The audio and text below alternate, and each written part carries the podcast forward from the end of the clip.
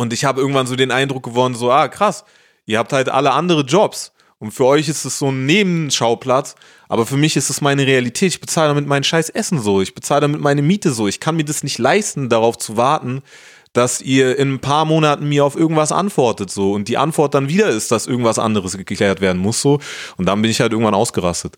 Alleine diese Handlung, mich dazu zu bringen, dass ich dem, was ich mache, selbst einen Wert gebe und mir damit klar zu machen, dass es einen Wert hat, den ich festlegen sollte, hat bei mir auf jeden Fall was ausgelöst. Die Art, wie ich Business mache, sehr beeinflusst.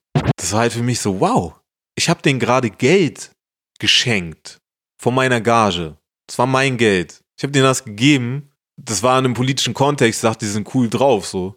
Und zeig gleich Fakten, die irgendeinen anderen Künstler ab, so. Und geben ihm nicht mal genug Geld, damit er seine Fahrt bezahlen kann, so. Und sagen ihm, ja, sorry, wir haben nichts. Das ist Bullshit. Deswegen ist, glaube ich, ganz gut, wenn man sich da untereinander ab und zu unterhält. Ist ganz gut, wenn man sich untereinander ab und zu unterhält. Das haben Amewo und ich auch schon häufiger gemacht, weil ich glaube, ich bin niemandem so oft zufällig in Berlin begegnet wie ihm. Was vor allem daran liegt, dass wir im selben Bezirk leben. Schon vor einem Jahr ungefähr habe ich ihm gesagt, dass ich ihn gerne interviewen würde. Und dann habe ich ihn jedes Mal, wenn wir uns getroffen haben, gefragt, na, wie sieht's aus? Weil mit den Interviews ist es ein bisschen wie mit der Musik bei Amewu. Es braucht Zeit. Sein letztes Album Leitkultur kam 2012, also vor fast sieben Jahren raus. Spätestens seitdem gilt Amewu als einer der besten Rapper des Landes, der aber seitdem irgendwie nur auf Features zu hören war. Erst in diesem Jahr hat er die Songs Blut und Scalp veröffentlicht.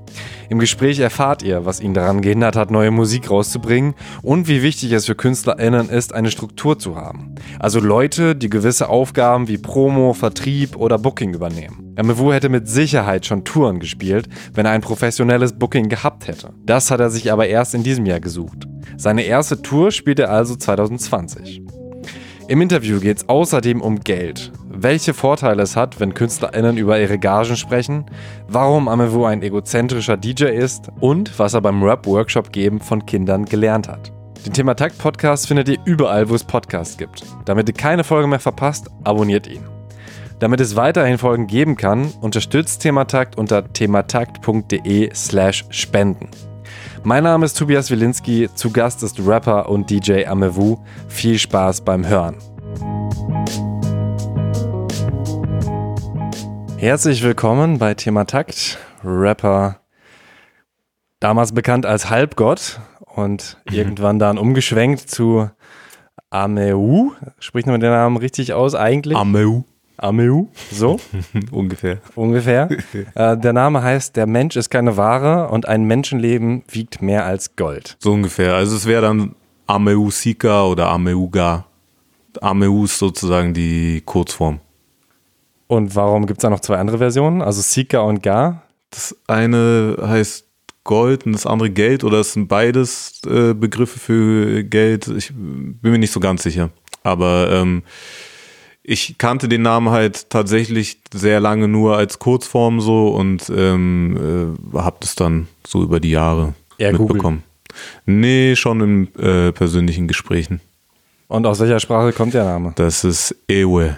Und Ewe sind in Ghana und Togo. Ich starte mal direkt mit einer so ein bisschen knackigeren Frage, weil du auch eine sehr selbstreflektierte Person bist. was, mal sehen. Was hast du zuletzt über dich gelernt? Was ich zuletzt über mich gelernt habe. Ähm, ich glaube, was ich als letztes über mich gelernt habe ähm, und auch versuche weiterhin über mich zu lernen, ist, äh, dass ich gar nicht so scheiße bin, wie ich dachte. Oder um es ein bisschen äh, anders auszudrücken, ähm, ich habe mich in letzter Zeit viel damit auseinandergesetzt, so was so mein Selbstbild ist und ähm, dass ich das, glaube ich, mal öfter mit der Realität abgleichen muss.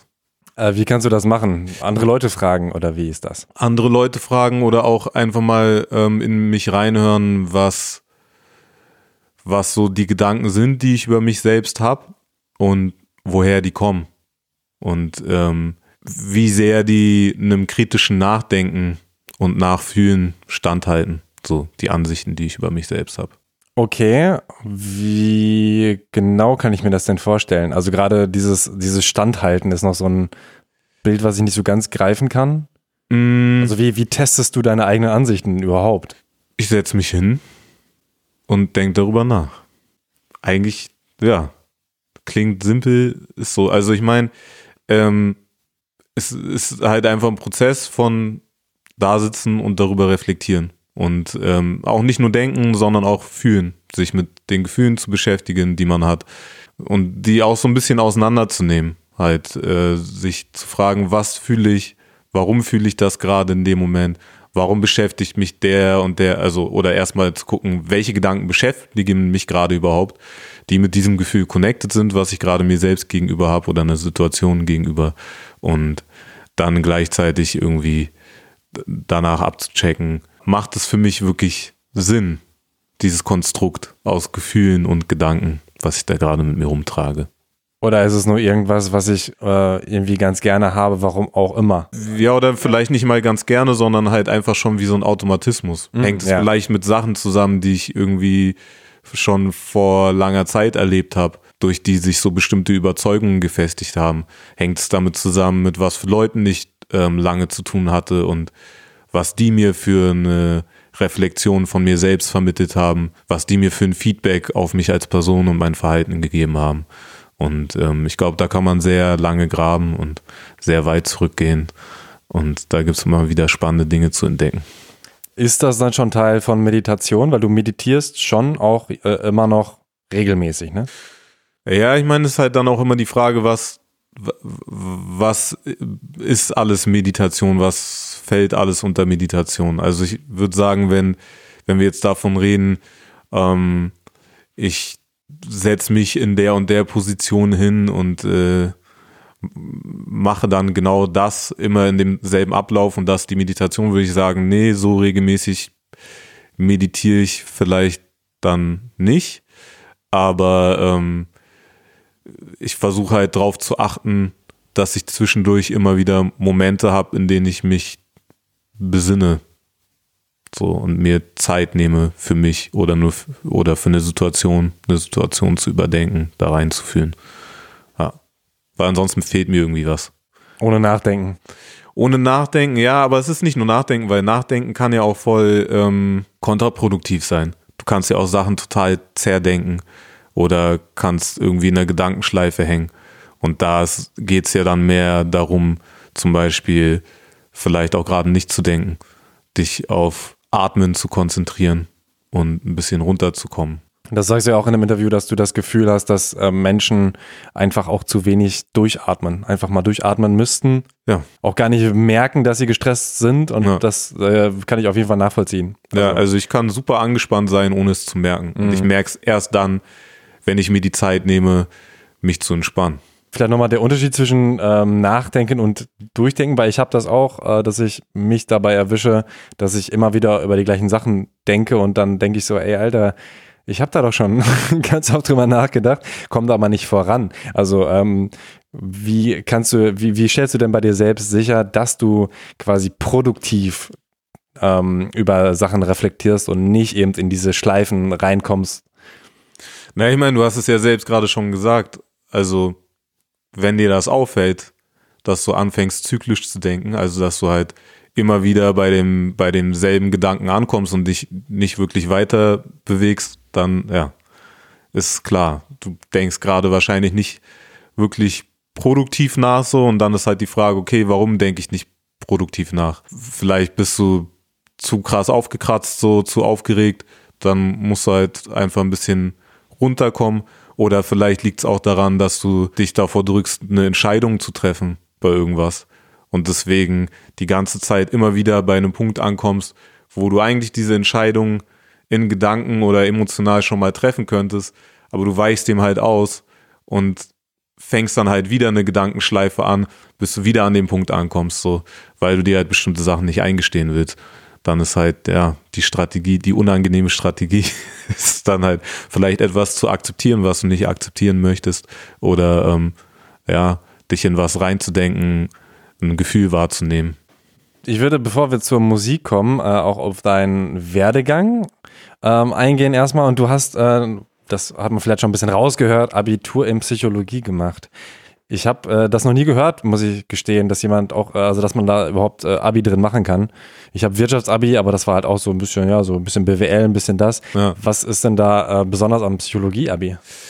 Also, ich weiß nicht, ob man Psychologie-Abi nennen kann, so, aber ich hatte halt, äh, man hat ja da zwei Leistungskurse. Ich hatte halt Englisch und Psychologie. Es war auch ein glücklicher Zufall. Äh, Ich, ich habe die Schule gewechselt, bin dann auf dieser Schule gelandet in Berlin. Es war die Anna Freud Oberschule und da kann man ein normales Abi machen und ein Fachabi. Und es war, glaube ich, eine Schule, Fachschule für Sozialwesen. Da konntest du dann das Fachabi machen und ähm, weil die da halt auch Psychologieunterricht hatten, schätze ich mal, haben die das für das normale Abitur auch angeboten. Und ich bin halt, ich wäre davor beinahe vor der Schule geflogen, hatte auf jeden Fall sehr viel Stress in der Schule so und ähm, hab's dann irgendwie noch geschafft, versetzt zu werden, damit ich die Schule wechseln kann und äh, hatte danach äh, wie von Zaubernd irgendwie bessere Noten. Ähm, ja, wie kann man sich das vorstellen? Das ist, du hast dann halt Psychologieunterricht und äh, da werden bestimmte Themen durchgearbeitet. So, ich habe da auch so ein bisschen wissenschaftliches Arbeiten gelernt, ähm, Arbeiten mit Studien, ja, interessante psychologische Themen halt. Keine Ahnung, Behaviorismus, Psychoanalyse, Gruppenpsychologie. Die besten Noten hatte ich tatsächlich beim Thema Vorurteile, warum auch immer. ja, wollte dann auch eigentlich Psychologie studieren, aber mein NC war 0,1 Punkte zu schlecht. Ah. Und ähm, von dem Zeitpunkt an hat sich das ja dann immer weiter verschoben. Also ich glaube, als ich anfangen wollte, lag der NC für Psychologie in Berlin bei 2,2 und innerhalb von ein paar Jahren war das dann irgendwie bei 1,3, 1,2 und so. Und dann habe ich das irgendwie nicht mehr energisch genug verfolgt. Ich hätte ja auch wegziehen können, um in einer anderen Stadt zu studieren oder hätte mich einklagen können oder was es da auch immer alles für Möglichkeiten gibt. Du sagst auch, dass Musik dir den Arsch gerettet hat. Also, dass du ohne Rap äh, wärst du von der Schule gef- geflogen, auch ohne Abschluss. Mm, Das weiß ich gar nicht, ob ich, ob Rap dazu beigetragen hat, dass ich nicht geflogen bin. Es hat auf jeden Fall dazu beigetragen, dass ich so psychisch mit ähm, einigen Dingen klargekommen, besser klargekommen bin, so die äh, insgesamt in meinem Leben, aber auch in der Schule passiert sind, so, da sind ein paar unschöne Dinge passiert. Also ich könnte jetzt nicht sagen, Rap hat mich davor bewahrt, vor der Schule zu fliegen. Da hat mich dann eher vorbewahrt, dass sich vielleicht, ähm, ja, was da passiert. Ich hatte ein Gespräch, ich habe einen älteren Bruder so, ich erinnere mich noch, dass meine Mutter hat den dann sozusagen geholt fürs Krisenmanagement, damit der mir erklärt, so, dass es keine gute Idee ist, jetzt von der Schule zu fliegen und so. Und ähm, ich glaube, das hat ein bisschen dazu beigetragen und dann halt einfach, dass ich mich an diese wahnsinnige Regelung gehalten habe. Ich hatte halt am Ende wirklich so eine Regelung, dass ähm, wäre ich ein einziges Mal ähm, nicht mit dem Klingeln im Unterricht gewesen, wäre ich von der Schule geflogen und hätte keinen Abschluss gehabt. So. Und das ist halt dadurch entstanden, dass ich irgendwann aufgehört habe, zu bestimmten Fächern überhaupt zu erscheinen, wenn ich mit den Lehrern halt Stress hatte. so. Und äh, es gab dann halt einige Lehrer, mit denen ich wirklich Ärger hatte. Und ich, ich habe das dann, ja, ich habe da halt einfach zugemacht und bin dann halt nicht mehr hingegangen. Und Woran lag das, dass ihr Ärger hattet? ich meine, einmal lag es daran, dass ich ähm, ist, glaube ich, auch nicht immer leicht mit mir gewesen äh, im, im Unterricht, weil ich halt schon jemand bin, der viele Fragen auch stellt und auch kritische Fragen. Und ich erinnere mich auch, dass meine Mutter mir irgendwann mal später erzählt hat, dass teilweise Lehrer zu ihr kamen und so Sachen gesagt haben, wie ja, ob sie nicht mal auf mich einwirken könnte, weil wenn ich Diskussionen anfange im Unterricht, ist ein Fortführen des Unterrichts nicht mehr möglich und so. Und, ähm, Kann ich mir gar nicht halt, vorstellen. sie dann halt so meinte, ja, aber keine Ahnung, also wenn die nicht irgendwie klarkommt mit einem 14-Jährigen, weil der Fragen hat so oder äh, was diskutieren möchte, dann habt ihr vielleicht aber den falschen Job. Ähm, und dann sind halt auch so Sachen passiert, äh, es wurde dann einfach ohne irgendwelche Beweise ab einem bestimmten Punkt behauptet, ich würde irgendwie äh, mit Drogen dealen auf der Schule und so und ähm, Krass. Das war dann halt, also da, ich wusste ja, dass es nicht so ist, also wusste ich auch, dass die eigentlich keine Beweise dafür haben können, so. Und ähm, das war halt für mich so, ich fand es so krass, dass das dann halt einfach, obwohl es nicht gestimmt hat und obwohl keine Beweise da sein konnten, das dann halt von erwachsenen Menschen auf dieser Schule äh, im Umlauf gebracht wurde so. Und den anderen Lehrern erzählt wurde und den anderen Eltern. Und das ist dann so, also es hat sehr viel dazu beigetragen, dass ich halt einfach keinen Bock mehr hatte, zur Schule zu gehen und man könnte sagen, vielleicht hatte ich ein Problem mit Autorität. Ähm, man könnte aber auch vielleicht sagen, vielleicht hatte die Schule ein Problem mit Autorität.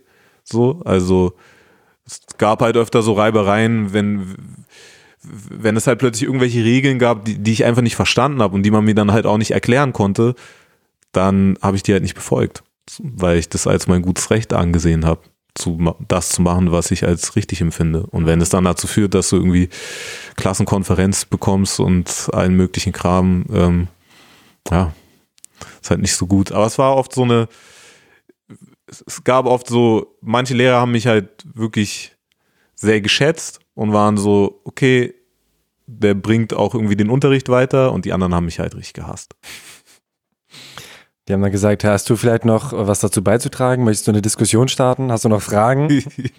nee, aber ich glaube, also es kann ja auch ähm, ganz gut sein, wenn du, wenn man über ein über bestimmte Themen redet und irgendwie eine kritische Frage kommt, auf deren Grundlage dann ein Gespräch darüber entsteht, als dass du halt einfach stumpf irgendwelchen Stoff die reinziehst. Und ähm, klar, ich war auch nicht in jedem Fach gut. Ich habe auch manchmal einfach keinen Bock gehabt zu lernen, weil ich mit anderen Sachen beschäftigt war. Aber ich muss auch einfach sagen, es gab halt einige Lehrer so da kam ich mit der Art und Weise, wie die unterrichtet haben, nicht klar oder wie die mit Schülern umgegangen sind und äh, was die erwartet haben. Und ich habe auch nicht, ich habe auch nie dieses Ding verstanden. Also gab es halt einige, die haben immer so einen krass Gehorsam erwartet und so eine Form von Respekt, die über den normalen menschlichen Respekt hinausgeht, so dass ich halt jemanden einfach so als Autoritätsperson anerkenne. Und für mich war das manchmal so, okay, es gab Lehrer, die habe ich einfach normal als Respektsperson anerkannt, weil die halt irgendwas konnten, was ich respektiert habe. So. Also entweder habe ich halt respektiert, wie sie, was sie wissen und ähm, wie sie es erklären können oder wie sie sich von der Art gegenüber den Schülern verhalten haben. So, aber es gab halt auch einfach Lehrer, wo da konnte ich über den normalen Respekt, den grundlegenden, den ich für einen Menschen habe, hinaus, die nicht als Respektsperson ansehen, so, weil die sich nicht so verhalten haben. Hm. Ich meine, ich habe ja später auch über so diesen Workshop-Kram an Schulen gearbeitet und ich will auch nicht sagen, dass es leicht ist, irgendwie Lehrer zu sein. Also es wäre teilweise mit manchen Kids, mit denen ich Rap-Workshops gemacht habe, es wäre mein Albtraum, die in Mathe zu unterrichten. so.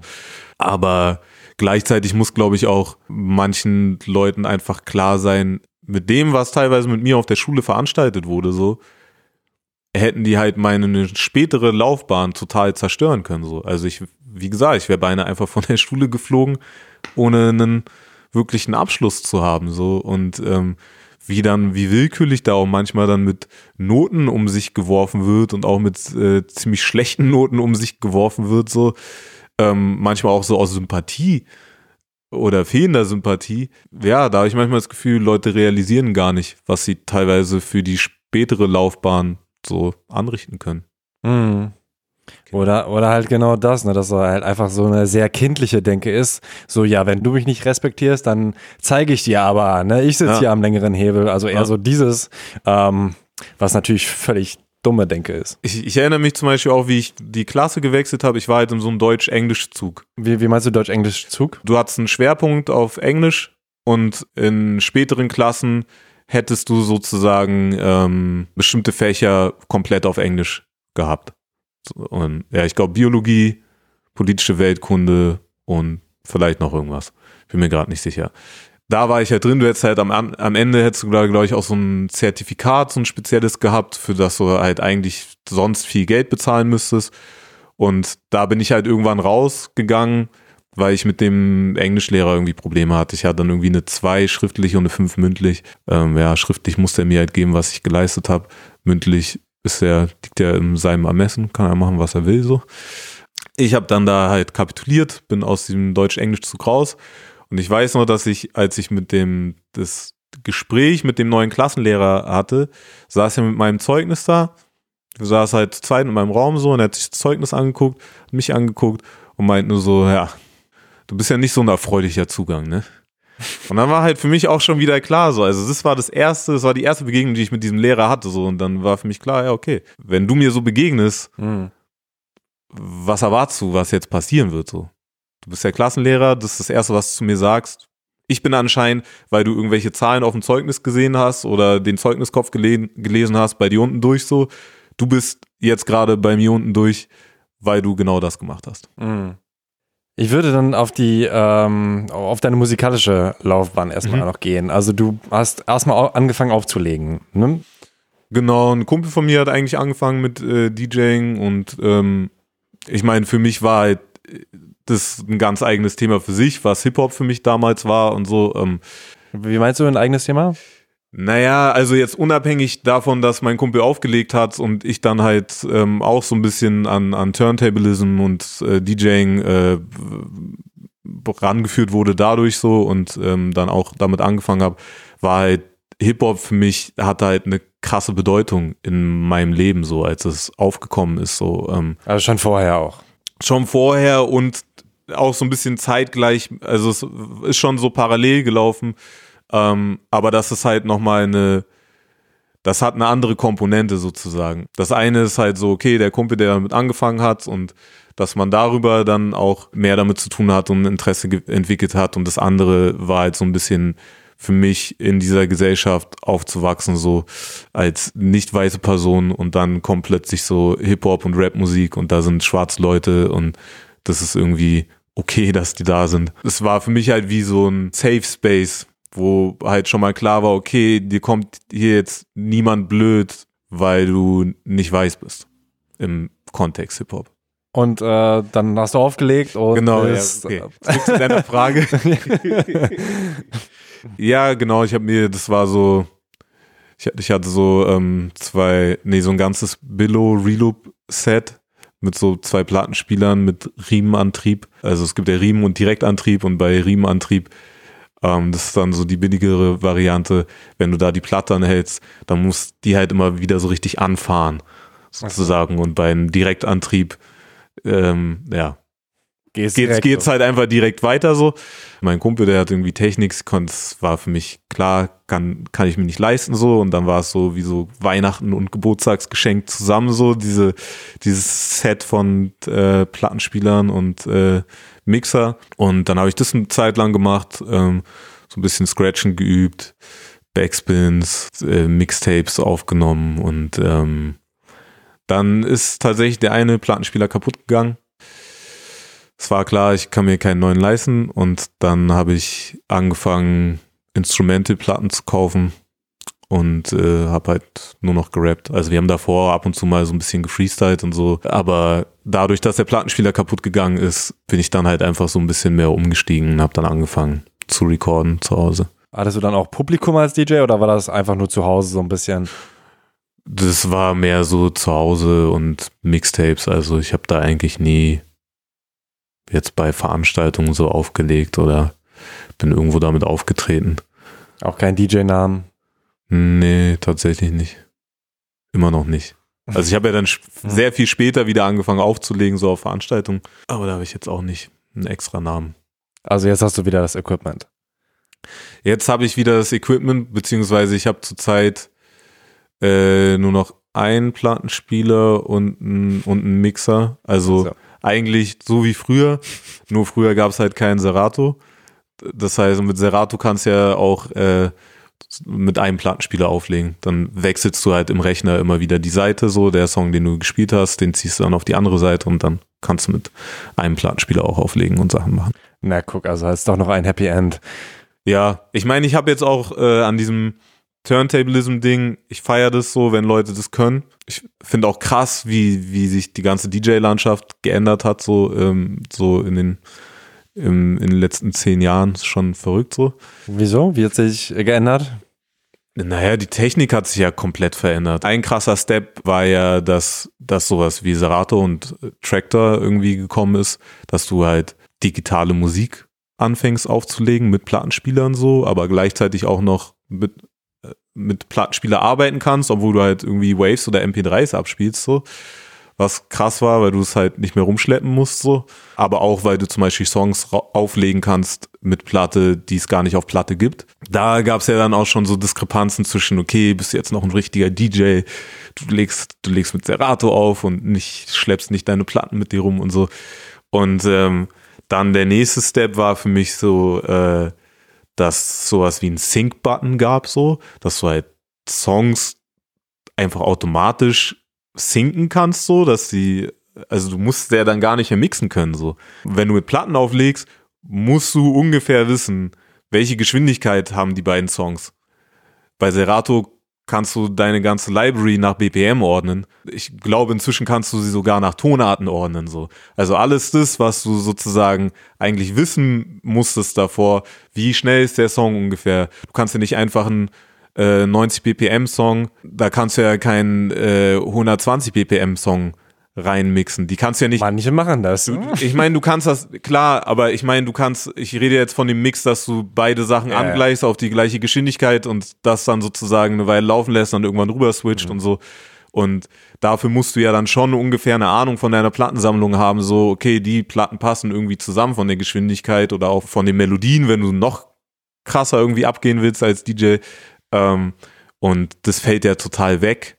Das musst du überhaupt nicht mehr leisten können, wenn du deine Library nach BPMs ordnen kannst oder wenn du sogar einen Sync-Button hast. Normalerweise musst du halt wissen, okay, da ist die Kickdrum, dann scratch die Kickdrum auf die Eins von dem anderen Song ein, so. Das sind ja alles irgendwie Skills, die du erlernen musst, so. Und das ist inzwischen halt alles komplett weggefallen. Das brauchst du nicht mehr so. Du setzt dir halt Cue-Points auf die Eins von den einzelnen Songs. Teilweise macht das Programm das wahrscheinlich auch sogar selbst, äh, wenn's, äh, wenn man weiß, wie man es einstellt. Ich habe mich damit tatsächlich noch nicht so krass beschäftigt. Aber ja, und dann drückst du halt auf den Button und dann, und ich will das jetzt gar nicht so sagen, so, ja, die anderen DJs und die, die das jetzt machen, sind alle wack. Also ich rede einfach nur darüber, wie krass es sich verändert hat durch die mhm. Technologie. Du, du hast halt deine Cue-Points und dann drückst du auf den Button und, äh, und dann passt es halt. So, fertig. Gut. Das finde ich schon, das finde ich schon krass. Also dadurch hat sich einiges verändert. Das ganze DJ-Ding hat sich halt komplett demokratisiert dadurch. Dadurch kann jetzt halt eigentlich so gut wie jeder auflegen. Und voll viele Leute wissen ja auch gar nicht, und das, das habe ich halt immer nicht gepeilt. Irgendwann kam meine Freundin zu mir so, äh, nachdem ich aufgelegt habe und wir haben uns so ein bisschen über DJing unterhalten.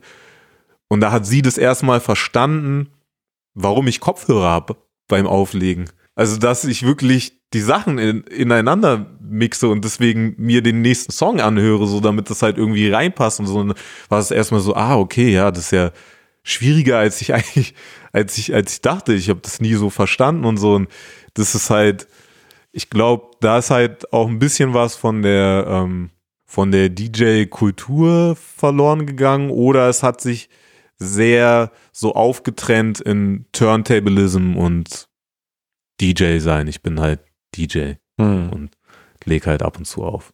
Aber machst du es trotzdem auch noch gerne oder ist es eher Ich leg voll gerne auf. Also ich habe dann halt nur das ähnliche Problem, was ich auch sonst mit meiner Musik habe. So ich ich mache halt einfach, worauf ich Bock habe. So ähm, ein Kumpel von mir hat mir mal gesagt, ich wäre der egozentrischste DJ, den er je gesehen hat.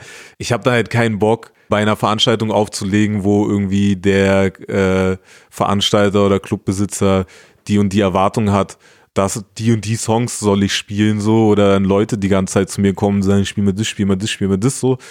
Wenn man Bock hat, mich zu buchen, ich komme da hin und dann lege ich auf, was ich auflege so. Und wenn es dir gefällt, dann gefällt es dir und wenn es dir nicht gefällt, dann gefällt es dir nicht. Das ist da halt mein Ansatz. Ich finde es halt auch super interessant, gerade nicht die ganze Zeit Songs zu hören, die ich schon kenne und dann mein eigenes Gedächtnis zu feiern, dass ich die Songs schon kenne so, sondern dass mir halt ein DJ irgendwie Songs zeigt, die ich noch nicht kenne, aber die ich trotzdem irgendwie geil finde. Dann ist halt auch immer so das Ding, ich ich würde jetzt nicht sagen, ich lege jetzt nur Sachen auf, so wo ich hinter allem sage, was da irgendwie äh, hinter allem stehe, was da irgendwie gerappt wird, so. Aber ich versuche dann auch schon drauf zu achten, was ich so auflege und was ich so in die Welt raussende, das ist dann halt nicht immer kompatibel mit allen möglichen Veranstaltungen. Mhm. Macht ihr denn, also ich glaube nicht, ne, aber ihr habt äh, damals auch die Turntable Tutorial, also das Turntable Tutorial Ja. äh, gemacht. Ja. Das war eine Veranstaltung, die du auch mit ins Leben gerufen hast? Genau, da ähm, sage ich mit äh, DJ Word, den man ja auch aus anderen Kontexten irgendwie kennt, äh, habe ich das gemacht. Da habe ich bei ihm gewohnt und wir waren beide so ein bisschen broke und dachten, äh, wir machen jetzt eine Veranstaltung, um Geld zu verdienen. Irgendwie haben wir dann aber nie so wirklich Geld damit verdient. So, also der Eintritt war ja immer auf Spendenbasis und so und ähm, aber es ist halt eine coole Veranstaltung draus entstanden, weil ich meine, das Café Wendel äh, da am Schlesi, das ist jetzt nicht ein wirklicher Club, sondern eigentlich eine etwas größere Bar, wo du dann halt auch eine Tanzfläche hast so und da war halt nie die Erwartung an uns, dass wir jetzt irgendwie da krass Party machen, so, dass es krass voll werden muss. Und ähm, ich habe, glaube ich, die ersten paar Monate habe ich dann nur Instrumentals aufgelegt so. Und ähm, wir haben halt einfach nur gemacht, worauf wir Bock hatten so. Und irgendwie hat sich das dann so dadurch so entwickelt, dass Leute genau deswegen hingekommen sind, weil es halt anders war als die anderen Veranstaltungen, weil es halt nicht irgendwie die hundertste Remember the 90s Party war, wo man äh, sich nicht mal traut, die B-Seiten von den Hit-Songs zu spielen so, sondern halt immer wieder denselben Kram spielt so oder wo dann halt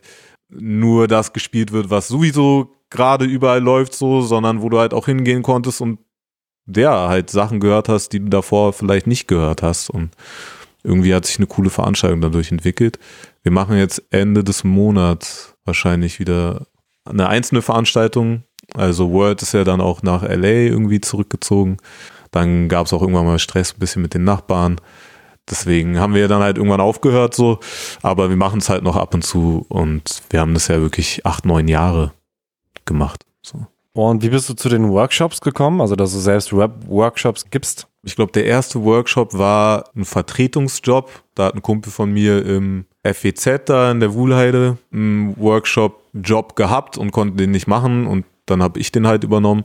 Weiß gar nicht mehr, wie sich das entwickelt hat. Also ich habe dann bin dann ähm, irgendwann auch in so einem Projekt gelandet, dieses Tuned Jugendprojekt hieß es oder heißt es, gibt es glaube ich auch immer noch. Und da habe ich das dann regelmäßiger gemacht. Äh, Da sind wir an Schulen gegangen, haben meistens so drei Tages-Workshops gemacht und irgendwie hat sich das dann dadurch äh, immer weiterentwickelt. Also dann sieht dich da halt irgendjemand oder Mhm. kriegt mit, dass du das machst und fragt dich dann halt, ob du das irgendwo anders machen kannst. In Jugendfreizeitheim gibt es ja auch immer und es extrem viele Rapper, glaube ich, die das das ein oder andere Mal schon gemacht haben. Für mich war das dann eine Zeit lang halt wirklich so das Ding, okay, damit kann ich mich irgendwie über Wasser halten. So, ja. Bezahlung war oft nicht so super. Und irgendwie ist es auch manchmal merkwürdig, um 9 Uhr morgens irgendwo zu rappen.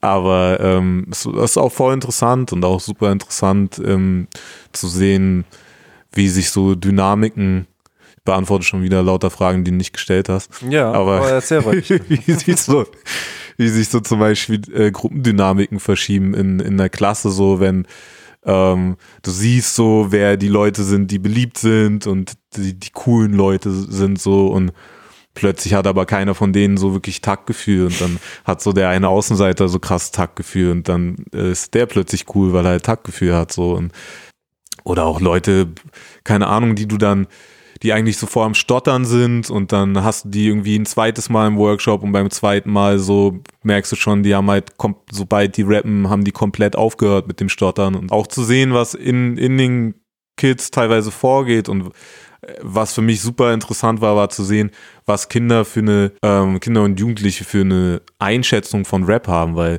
teilweise werden die ja dann auch so Themen vorgegeben von demjenigen, von dem Träger, der das irgendwie bezahlt. Manchmal ist es cool, manchmal kann es auch ein bisschen nervig, nervig sein, weil es dann Themen sind, die die Jugendlichen vielleicht gar nicht interessieren. Aber ähm, ja, wo du halt merkst, wenn du mit den Kids redest, sind die eigentlich relativ reflektiert und haben so kluge Einstellungen und auch kluge Gedanken.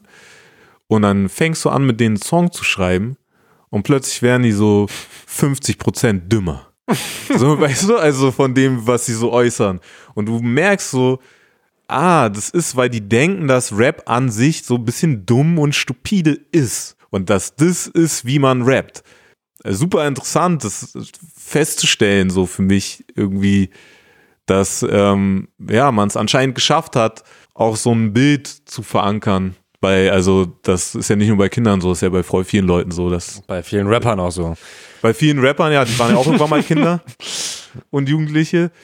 Äh, ja, dass das halt so das Bild ist, so. Also, ähm, ich kann schon irgendwie kluge Gedanken haben, aber wenn ich dann rappe, dann muss es äh, am besten relativ stupide sein, weil so ist es ja, wie, wie Rap funktioniert. Ging es dann um äh, Autos und Geld oder woran hast du festgemacht, dass das jetzt äh, ein bisschen dümmer ist? Ähm, Autos, Geld, ja, ich meine natürlich auch sowas, aber halt auch, keine Ahnung, wenn es zum Beispiel um so Sachen ging wie, du hast dich jetzt irgendwie über Gewalt unterhalten oder so.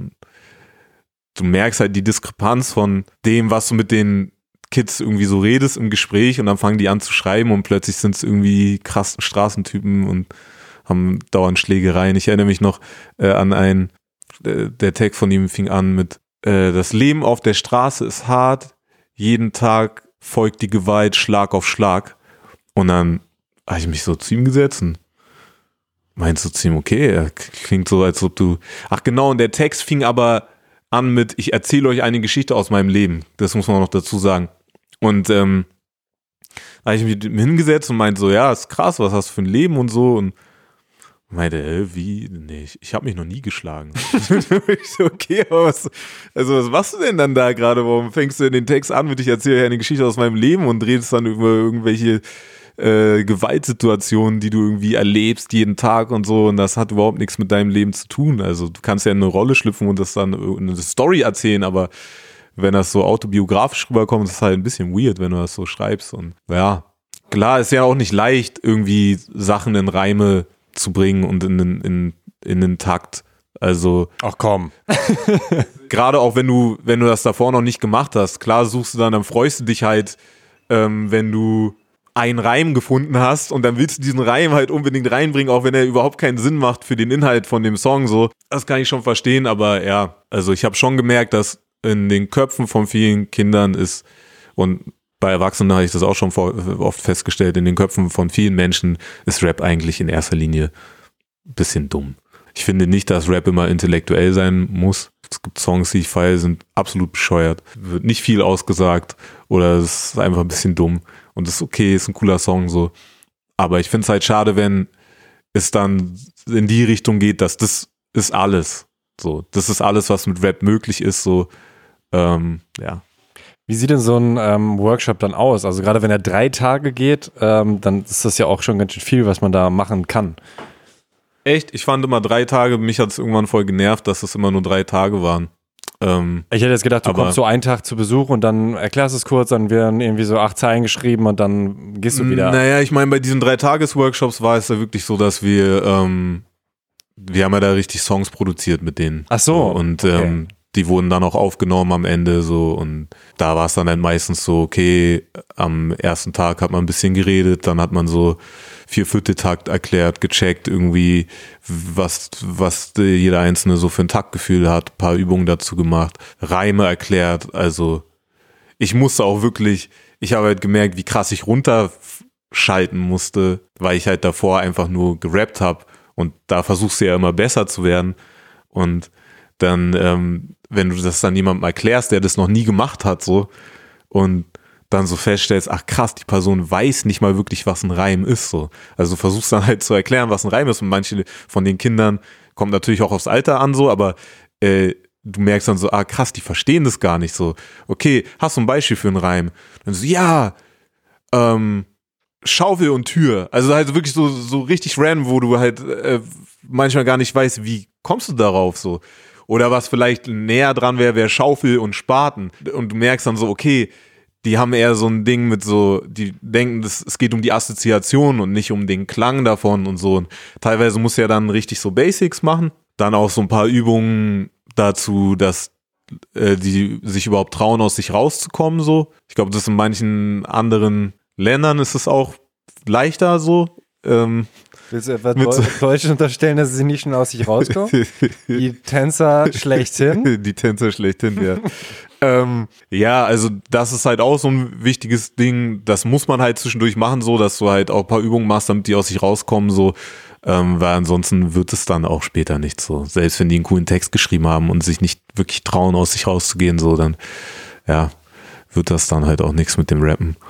Und die anderen Tage sind dann halt so Schreiben, Aufnehmen und sowas. Und aber Double Time konntest du da keinem beibringen, vermute ich. Ich meine, es kommt ja immer drauf an. Manche hast du ja auch äh, Leute drin, die schon rappen können. Ach so. so. Und ähm, also welche, welche Altersspannen waren denn da überhaupt? Ey, ich habe alles, also zweite Klassen und ich hatte irgendwie zwölfte Klassen und ich hatte 20-Jährige, alles Mögliche. Das ist ja schon äh, eine große Spanne auf jeden Fall. Klar, das ist dann nicht alles dieses gleiche Projekt gewesen so. Also es waren ja auch immer mal so Einzelprojekte auch schon Rap-Workshops mit Pädagogen gemacht, so. Da waren sehr viele unterschiedliche Workshops mit sehr vielen unterschiedlichen Leuten und unterschiedlichen Themen dabei, so. Und, ja. Aber auch bei den Kids, also waren auch manchmal welche dabei, die halt schon gerappt haben und klar kann dann auch jemand irgendwie ein bisschen Double Time rappen, so, wenn er vorher schon ein bisschen was konnte. Mal zu deiner eigenen Arbeitsweise, gerade beim Texten, was mhm. bei dir auch ein äh, bisschen dauert immer, deswegen kommt auch nicht so viel manchmal. Ähm, aber du sagst in einem Interview, dass du dir ähm, manchmal die Silbenanzahl oder die Patterns ähm, klar machst, bevor du einen Text schreibst und suchst dann nach Sätzen, die da reinpassen. Ja. Und sagst, äh, selbst wenn du dafür zwei Wochen brauchst, den einen Satz zu finden, der da reinpasst. Ja. Es ist immer noch so, dass du auch nach dieser Form schreibst in manchen Fällen. Ich glaube ich nicht per se so. Ja, yeah, also es ist auf jeden Fall nicht so, dass ich nur so schreibe, aber es gibt halt manchmal ähm, und auch gerade wenn mir ein Beat richtig gut gefällt, so und ich schon weiß, mit was für einem Groove ich darüber gehen will, so, dann mache ich das schon immer noch so. Also dann, ich weiß dann halt vorher, ich will, dass es so klingt. Ich habe schon die Vorstellung im Kopf so und ähm, ja, muss dann halt irgendwie irgendwas finden, was da reinpasst. Und wenn dann auch noch, du weißt dann zum Beispiel, okay, du willst um das Thema bearbeiten, weißt vielleicht sogar schon, dass es irgendwie mit einem, mit welchem Vokal irgendwie das aufhören soll, der Satz und so. Und dann ja, finde mal was. Und dann denkst du darüber wirklich quasi über dem Blatt Papier die ganze Zeit nach oder ist es so ein, äh, du machst irgendwelche Sachen, dann fällt es dir zum Beispiel der Klassiker unter der Dusche ein? Ja, auch da muss ich sagen, kann ich jetzt nicht pauschal sagen, so teilweise ist es so, dass du ewig dran sitzt und dadurch kommt so oder du bisschen freestyles und irgendwas kommt dann dabei raus, so ähm, was, was passt. Oder du bist in einer ganz anderen Situation. Ich hatte zum Beispiel an einem Song geschrieben, seit Ewigkeiten so und war dann irgendwann mit dem Goethe-Institut, äh, so über das Goethe-Institut in Mexiko und dass mir dann irgendwann nachts in so einem Bungalow ist mir halt habe ich den Beat nochmal äh, gehört auf dem Telefon und dann ist mir halt endlich diese eine Zeile eingefallen. So, so kann es halt auch kommen. Welche Zeile war das? Oh, ich weiß nicht mehr, welche Zeile es ah. in dem Song war. Aber der Song ist noch nicht draußen. Also okay. Und ähm, äh, an, an sich, äh, du sagst auch, dass du Phasen hattest, wo du einfach wirklich bis zur bis zum Limit gegangen bist, dass du halt wirklich eingeschlafen bist äh, über deinem Textblock und dann aufgewacht und dann wieder irgendwas geschrieben und dann wieder eingeschlafen, weil du einfach so fertig warst. Ja, das war also die krasseste Zeit mit Schreiben hatte ich tatsächlich während der Schulzeit so. Also da war es teilweise so, manchmal ich vor der Schule schon irgendwie noch schnell was geschrieben, dann in der Schule weitergeschrieben und dann nach Hause und irgendwie wieder dran gesetzt so und ähm, das war schon eine krasse Phase, aber in der Phase habe ich auch extrem viel gelernt. Und ähm, es war schon so, also ich saß dann zu Hause, habe halt geschrieben, so die ganze Zeit irgendwie gedacht, okay, wie will ich jetzt diesen einen Satz? Ich brauche nur noch die letzte Zeile, dann ist es irgendwie fertig und dann irgendwann so eingeschlafen mit Licht an, alles und so und irgendwann mitten in der Nacht aufgewacht, so dann halt bisschen weiter geschrieben oder vielleicht auch einfach schlafen gegangen, so richtig mit Licht aus und ins Bett. und ähm, hast du die Sachen denn auch mit dem Ziel aufgeschrieben, das irgendwie zu veröffentlichen? Nee, am Anfang gar nicht. Also ich glaube, meine Erfahrungen mit so Anfangen zu schreiben waren sehr introvertiert. Für mich war das viel so wie Tagebuch schreiben, ähm, mir Sachen von der Seele schreiben ich war auch nicht irgendwie, also ich glaube, vieles, was so Rap in Berlin angeht, ist passiert, während ich zu Hause saß und für mich irgendwie so Texte geschrieben habe. Und ähm, ich hatte auch nie so das Ding, dass ich das als Job mache oder damit Geld verdiene oder sonst was. Es war gar nicht da. Also es war auch interessant für mich irgendwann zu sehen, wie das irgendwann so ein Berufswunsch geworden ist. Aber es waren schon dann ähm, keine Gedichte, sondern Rap. Oder kann, Ja, kann man das gar nicht so sagen? Hast Ja, doch, nee, ich habe schon gerappt. Mhm. Ich habe auch ab und zu mal ein paar Gedichte geschrieben, aber ich habe eigentlich die, die meiste Zeit war das schon Rap. Ja, weil ich versuche mir so ein bisschen das vorzustellen, so, also dass man natürlich einen Text schreibt, aber meistens ist dann ja wirklich der nächste Schritt ist dann, dass du es halt entweder irgendwo performst oder eben eigentlich aufnimmst, weil sonst ist es ja auch nie so ganz fertig oder ist für dich äh, ein Track schon früher fertig. Ähm, Wäre der Track fertig, wenn ich den, also für mich ist der Track fertig und das ist auch manchmal ein Problem, glaube ich, wenn ich den fertig geschrieben habe und den rappen kann. so. Aber ich habe ja da auch aufgenommen. Also ich hatte halt zu Hause die, wie gesagt, die Beats vom Plattenspieler abgespielt und dann hatte ich immer, wie war denn das? Ich hatte, glaube ich, so zwei Tape-Decks. Dann hast du halt das erste Mal auf dem ersten Tape-Deck aufgenommen und von Platte abgespielt und wenn du dann irgendwie was dazu machen wolltest, dann musstest du halt das nochmal auf das andere Tape-Deck überspielen und halt sowas wie Backups machen oder irgendwas doppeln und Was hast du denn überspielt dann oder so? ja.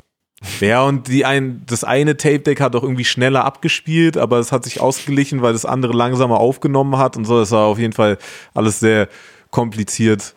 Ähm, aber es hat äh, extrem viel Spaß gemacht. Und ich habe halt viel, also damals auch schon im Freundeskreis einfach, war ich dann halt immer so der Typ, der gerappt hat, ja, Amuvu, rap doch mal so. Ich habe dann eine Zeit lang versucht, die anderen auch dazu zu bringen, dass sie irgendwas dazu beitragen musikalisch, so, ey, lass mal zusammenschreiben und so. Aber es hat irgendwie nie so wirklich geklappt oder lerne noch mal Beatbox zu machen oder so, weil ich wollte dann auch irgendwie nicht immer so der Einzige sein, der was macht. Ich hatte schon Bock, irgendwie auch was zusammen zu machen. Und klar, das hätte ich halt haben können, wenn ich mich mehr in der Hip-Hop-Szene irgendwie rumgetrieben hätte. Aber ähm, das habe ich irgendwie alles gar nicht so krass mitbekommen. Und ich bin ja ein schüchterner Typ. War nicht immer der, der dann mit allen Leuten irgendwie sofort connected hat. Aber das war cool für dich, trotz der Schüchternheit. Du sagst ja auch, dass du sogar ein bisschen Pausenclown warst. Das ist ja auch so ein bisschen kontrovers. Also wenn man auf der Wenn einen Seite. schüchtern ist? Ja, schon ein bisschen. Ja, aber das ist ja dann in einem Kontext, wo, wenn du zum Beispiel in der Schule äh, so der Clown bist in der Klasse, so dann, das ist ja eh, die siehst du ja eh jeden Tag. weißt du, also ja, da hast du ja nicht dieses Ding, du musst jetzt irgendwen kennenlernen oder auf irgendwen zugehen, sondern du wirst halt in diese Klasse gesteckt und äh, wenn du ein bisschen aufgetaut bist, dann bist du da halt drin in, in diesem Kontext. Das ist ja was anderes, als jetzt irgendwie irgendwo hinzugehen, auf Leute zuzugehen und irgendwie zu connecten, wenn du die gar nicht kennst. Mhm. Ja, da sagst du auch, dass das halt eine Fähigkeit ist, die dir äh, teilweise das Business erschwert haben, äh, dass diese Networking-Skills, aber Ja. ähm, wo denkst du denn, hätte dir das geholfen? Einfach um mit anderen, äh, mit anderen Künstlern zu connecten, ähm, mit, oder auch mit Leuten, die halt, was weiß ich, mit Veranstaltern, mit ähm, Leuten, die Labelarbeit machen, Promoarbeit machen, einfach so Teil von einem Netzwerk zu sein. Ich habe schon den Eindruck, dass viel, viel Musikbusiness sozusagen über Connections einfach läuft. Also Ja, auf jeden kannst Fall. der krasseste Rapper aller Zeiten sein, so. Ähm, ja, wenn es niemand so wirklich mitkriegt. Oder wenn nicht keiner leiden kann so und keiner Bock hat, da in irgendeiner Form Arbeit reinzustecken oder niemand darüber redet, dass du rappen kannst, so, dann ist es halt schwer. Mhm. Aber ich glaube, also was es zusätzlich erschwert hat, ist halt auch, dass ich schon sehr früh eine klare Haltung hatte zu manchen Dingen. So, also zu bestimmten Themen, was jetzt so zu krasse Beleidigungen anging, so Sexismus, ähm, all so ein Kram, so. Das war halt schon immer so, dass ich schnell in Diskussionen gelandet bin mit Leuten und ähm, ja, viele haben da halt keinen Bock drauf. Mhm. So, also dann ist halt so, äh, Amuvu ist wieder da. Ich will aufpassen, was ich sagen will oder äh, äh, was, was, was ich sagen kann, was ich rappen kann und so. Und ähm, ja, Wie in der Schule damals halt, ne? Ah, nee, die Diskussion ist wieder, da. ja, tatsächlich, ja, tatsächlich ist, könnte man das so connecten, ja. Aber wie ging denn der, der Schritt dann überhaupt von, ich äh, nehme das jetzt einfach so ein bisschen für mich auf, zu, ähm, ich mache das jetzt auch professionell? Also auch nachdem man ein paar Auftritte gemacht hat und dass es dann das Level erreicht, so dass man halt wirklich Musik veröffentlicht oder mal für einen Auftritt bezahlt wird? Oder meinst du überhaupt, wie ist es gekommen, dass, dass äh, ich überhaupt auf, angefangen habe aufzutreten und sowas? Eigentlich das, genau, wie hast Okay. du gesagt, so hey, ich will aus meinem Zimmer raus und ich möchte das irgendwie ein bisschen der breiten Welt. Und klar, später kam dann, also du wolltest ja nie, äh, du bist ja nicht fürs Geld quasi da rein, äh, sondern das hat sich da ergeben. Aber erstmal eigentlich so, wie war der Schritt, dass du gesagt hast, so, ich will eigentlich ganz gerne, dass das ein paar mehr Leute hören. Äh, meinen ersten Auftritt hatte ich in meiner Schule bei den Projekttagen. Wir haben so einen Hip-Hop-Workshop gemacht bei den Projekttagen mit DJing und Freestylen und äh, Rappen, haben da Texte geschrieben, auch mit ein paar anderen Leuten. Also das, was du später selbst Und- dann gegeben hast, hast du damals äh, in Anspruch genommen sozusagen. Ähm, nee, wir haben das, wir haben das Projekt gemacht. Also die Projekttage haben ja so funktioniert, du kannst dir ein bestimmtes Thema aussuchen und dann sozusagen den, dieses Projekt machen. Mhm. Ein paar haben schon ein bisschen gerappt, andere gar nicht und man sitzt dann halt zusammen im Raum und macht irgendwie was. Mhm. So. Und ähm, da bin ich tatsächlich das erste Mal dann auf dem Schulhof aufgetreten. Ah, es war krass. Richtig, richtig nervös gewesen so. Ja, irgendwie mit der Zeit hat sich das, hat man dann doch irgendwie mit ein paar Leuten connected, bei denen man wusste, dass die auch rappen und so. Und irgendwann kamen dann halt mal so Auftritte bei irgendeinem Straßenfest und so. Und ähm, so ging es dann immer tröpfchenweise weiter. Und irgendwann war es dann halt bei einer wirklichen Hip-Hop-Veranstaltung, wo du aufgetreten bist. Und ähm, dann hast du halt irgendwann mal gemerkt, dass Leute Geld damit machen, was du machst, aber du kein Geld siehst. So, und dann ist es halt so, ja, okay, äh, was passiert hier gerade? Die, ähm, dein, dein erster Auftritt, äh, warst du denn dann auch äh, gefeiert danach? Haben andere Leute gesagt, äh, geiler Auftritt und haben dich auch danach irgendwie mit anderen Augen gesehen oder war das gar nicht so krass? Ich erinnere mich gar nicht mehr so krass daran, aber ich glaube, es ist schon relativ gut angekommen. Damals habe ich noch auf Englisch gerappt. Klar, dann war halt erstmal, dann haben halt erstmal Leute mitbekommen, dass man, dass man rappt. So, und ich hatte zu der Zeit aber auch schon so ein paar Sachen aufgenommen auf Tape. Das hat dann natürlich auch mehr Leute interessiert, weil sie halt überhaupt das erste Mal gesehen haben oder gehört haben, dass, dass ich rappe. So, also es hat auf jeden Fall schon was geändert. Und ich habe es auch schon als positive Erfahrung abgespeichert. Das heißt, es kann nicht so krass schlimm gewesen sein, außer die Nervosität, die war schon krass. Das ist auch ein bisschen komisch, weil teilweise habe ich, glaube ich, so ein bisschen Sozialphobie und dann bringe ich mich in so eine Situation, wo ich dann plötzlich irgendwas performen muss und funktionieren muss. So. Und ähm, irgendwie macht es voll Spaß und manchmal ist es auch ein richtiger Kopfweg. So. Auch jetzt noch, dass äh, Auftritte, dass du quasi nicht vorhersehen kannst, ob der, der Auftritt dir jetzt Spaß machen wird. Ich meine, die Auftritte machen meistens Spaß. Ich habe selten Auftritte, die mir keinen Spaß machen. Es sei denn, der Sound ist irgendwie so überkack oder so, oder irgendwas stimmt nicht so. Aber es ist trotzdem manchmal so eine, so eine Gegensätzlichkeit von mir macht es Spaß und ich möchte auch meine Gedanken teilen und ich möchte auch meine Kunst sozusagen teilen. Und ähm, ja, gleichzeitig halt so dieses Ding, ich habe einfach ich kann es nicht, es gibt für mich kein anderes Wort, mit dem ich das beschreiben kann. Ich habe, glaube ich, ich, sie ist nicht diagnostiziert, aber ich glaube, ich, ich habe so ein bisschen Sozialphobie manchmal. Und das heißt, auf der Bühne Auf der Bühne geht es so ein bisschen weg. okay. Ja, es hat, glaube ich, dann viel damit zu tun, dass einem bewusst ist, dass man jetzt gerade irgendwie von außen betrachtet wird, so. Und ähm, das ist dann halt manchmal, manchmal ist halt mein Kopf, während ich das mache, richtig krass am Rattern, so. Und ich beschäftige mich gedanklich mit was komplett anderem als mit Rappen in dem Moment. Ich rap dann so automatisch und denke gleichzeitig über was ganz anderes nach, so. Und, aber ich glaube, krasser zum Ausdruck kommt es dann eher nach der Show. So, also wenn dann so die, die ganze Interaktion mit ähm, Leuten anfängt und ähm, das ist, das finde ich manchmal schwierig und da musste ich auch voll krass lernen, irgendwann so Grenzen zu setzen, weil manche Leute sind da auch sehr grenzüberschreitend. Also damit will ich nicht sagen, dass es gibt auch voll viele coole Leute so, aber es reicht halt eine Person am einem Abend so, die halt bisschen strange drauf ist so oder zu Hacke äh, um das so ein bisschen zu trüben. Hm. Und ähm, ich bin ja dann auch wirklich so, ich bin ja nach der Show präsent noch. Also ich gehe dann direkt von der Bühne runter zum Merch, bin eigentlich noch voll auf Adrenalin, aber stehe dann da, unterhalte ich mit Leuten und so und ähm, da merke ich es dann schon wieder mehr so. Okay, also eher in einem Einzelding. Weil du da auch ja, je nachdem mehr Einblick äh, gewährst. Ne? Also bei der auf der Bühne, da wissen die Leute in den meisten Fällen ja schon, was sie erwartet, kennen die Texte und so weiter. Mhm. Aber wenn sie dich, sich mit dir unterhalten, dann ist ja auch schneller die Gefahr, dass sie von dir enttäuscht sind, weil du ja auch schon erzählt hast, dass sie äh, irgendwie um Rat äh, bei dir suchen, weil du ja irgendwie von psychischen Problemen oder mhm. ähm, von schlimmen Phasen erzählst und dann die Hoffnung haben, dass du äh, quasi die Weisheit mit Löffeln gefressen hast und denen jetzt jetzt aus ihrer äh, Misere helfen kannst. Ja. Und natürlich, wenn du das nicht befriedigen kannst, dann ist bei dir wahrscheinlich auch so ein bisschen das Gefühl, äh, ist die Person jetzt enttäuscht der von mir oder so? Einmal das und manchmal ärgert es mich dann auch richtig. Also weil es so ist, ey, ich, ich habe doch schon gesagt, dass ich nicht klarkomme. Warum, warum, warum kommst du jetzt zu mir mit deinem Problem so? Ähm, nee, und ich meine, das pauschal kann man es auch nicht sagen. Also ich hatte auch schon irgendwie coole Gespräche über bestimmte Sachen und ähm, wenn sich das in einem bestimmten Rahmen bewegt oder wenn ich da in der Stimmung gerade bin, so dafür, dann ähm, können ja auch gu gute Gespräche draußen stehen. Und gleichzeitig ist es aber auch so, manchmal sind halt einfach so viele Leute da gleichzeitig. Du kannst dann halt nicht mit jedem irgendwie ein tief, tiefergehendes Gespräch führen so. Und ich will dann aber auch nicht irgendwie Leute so abfertigen.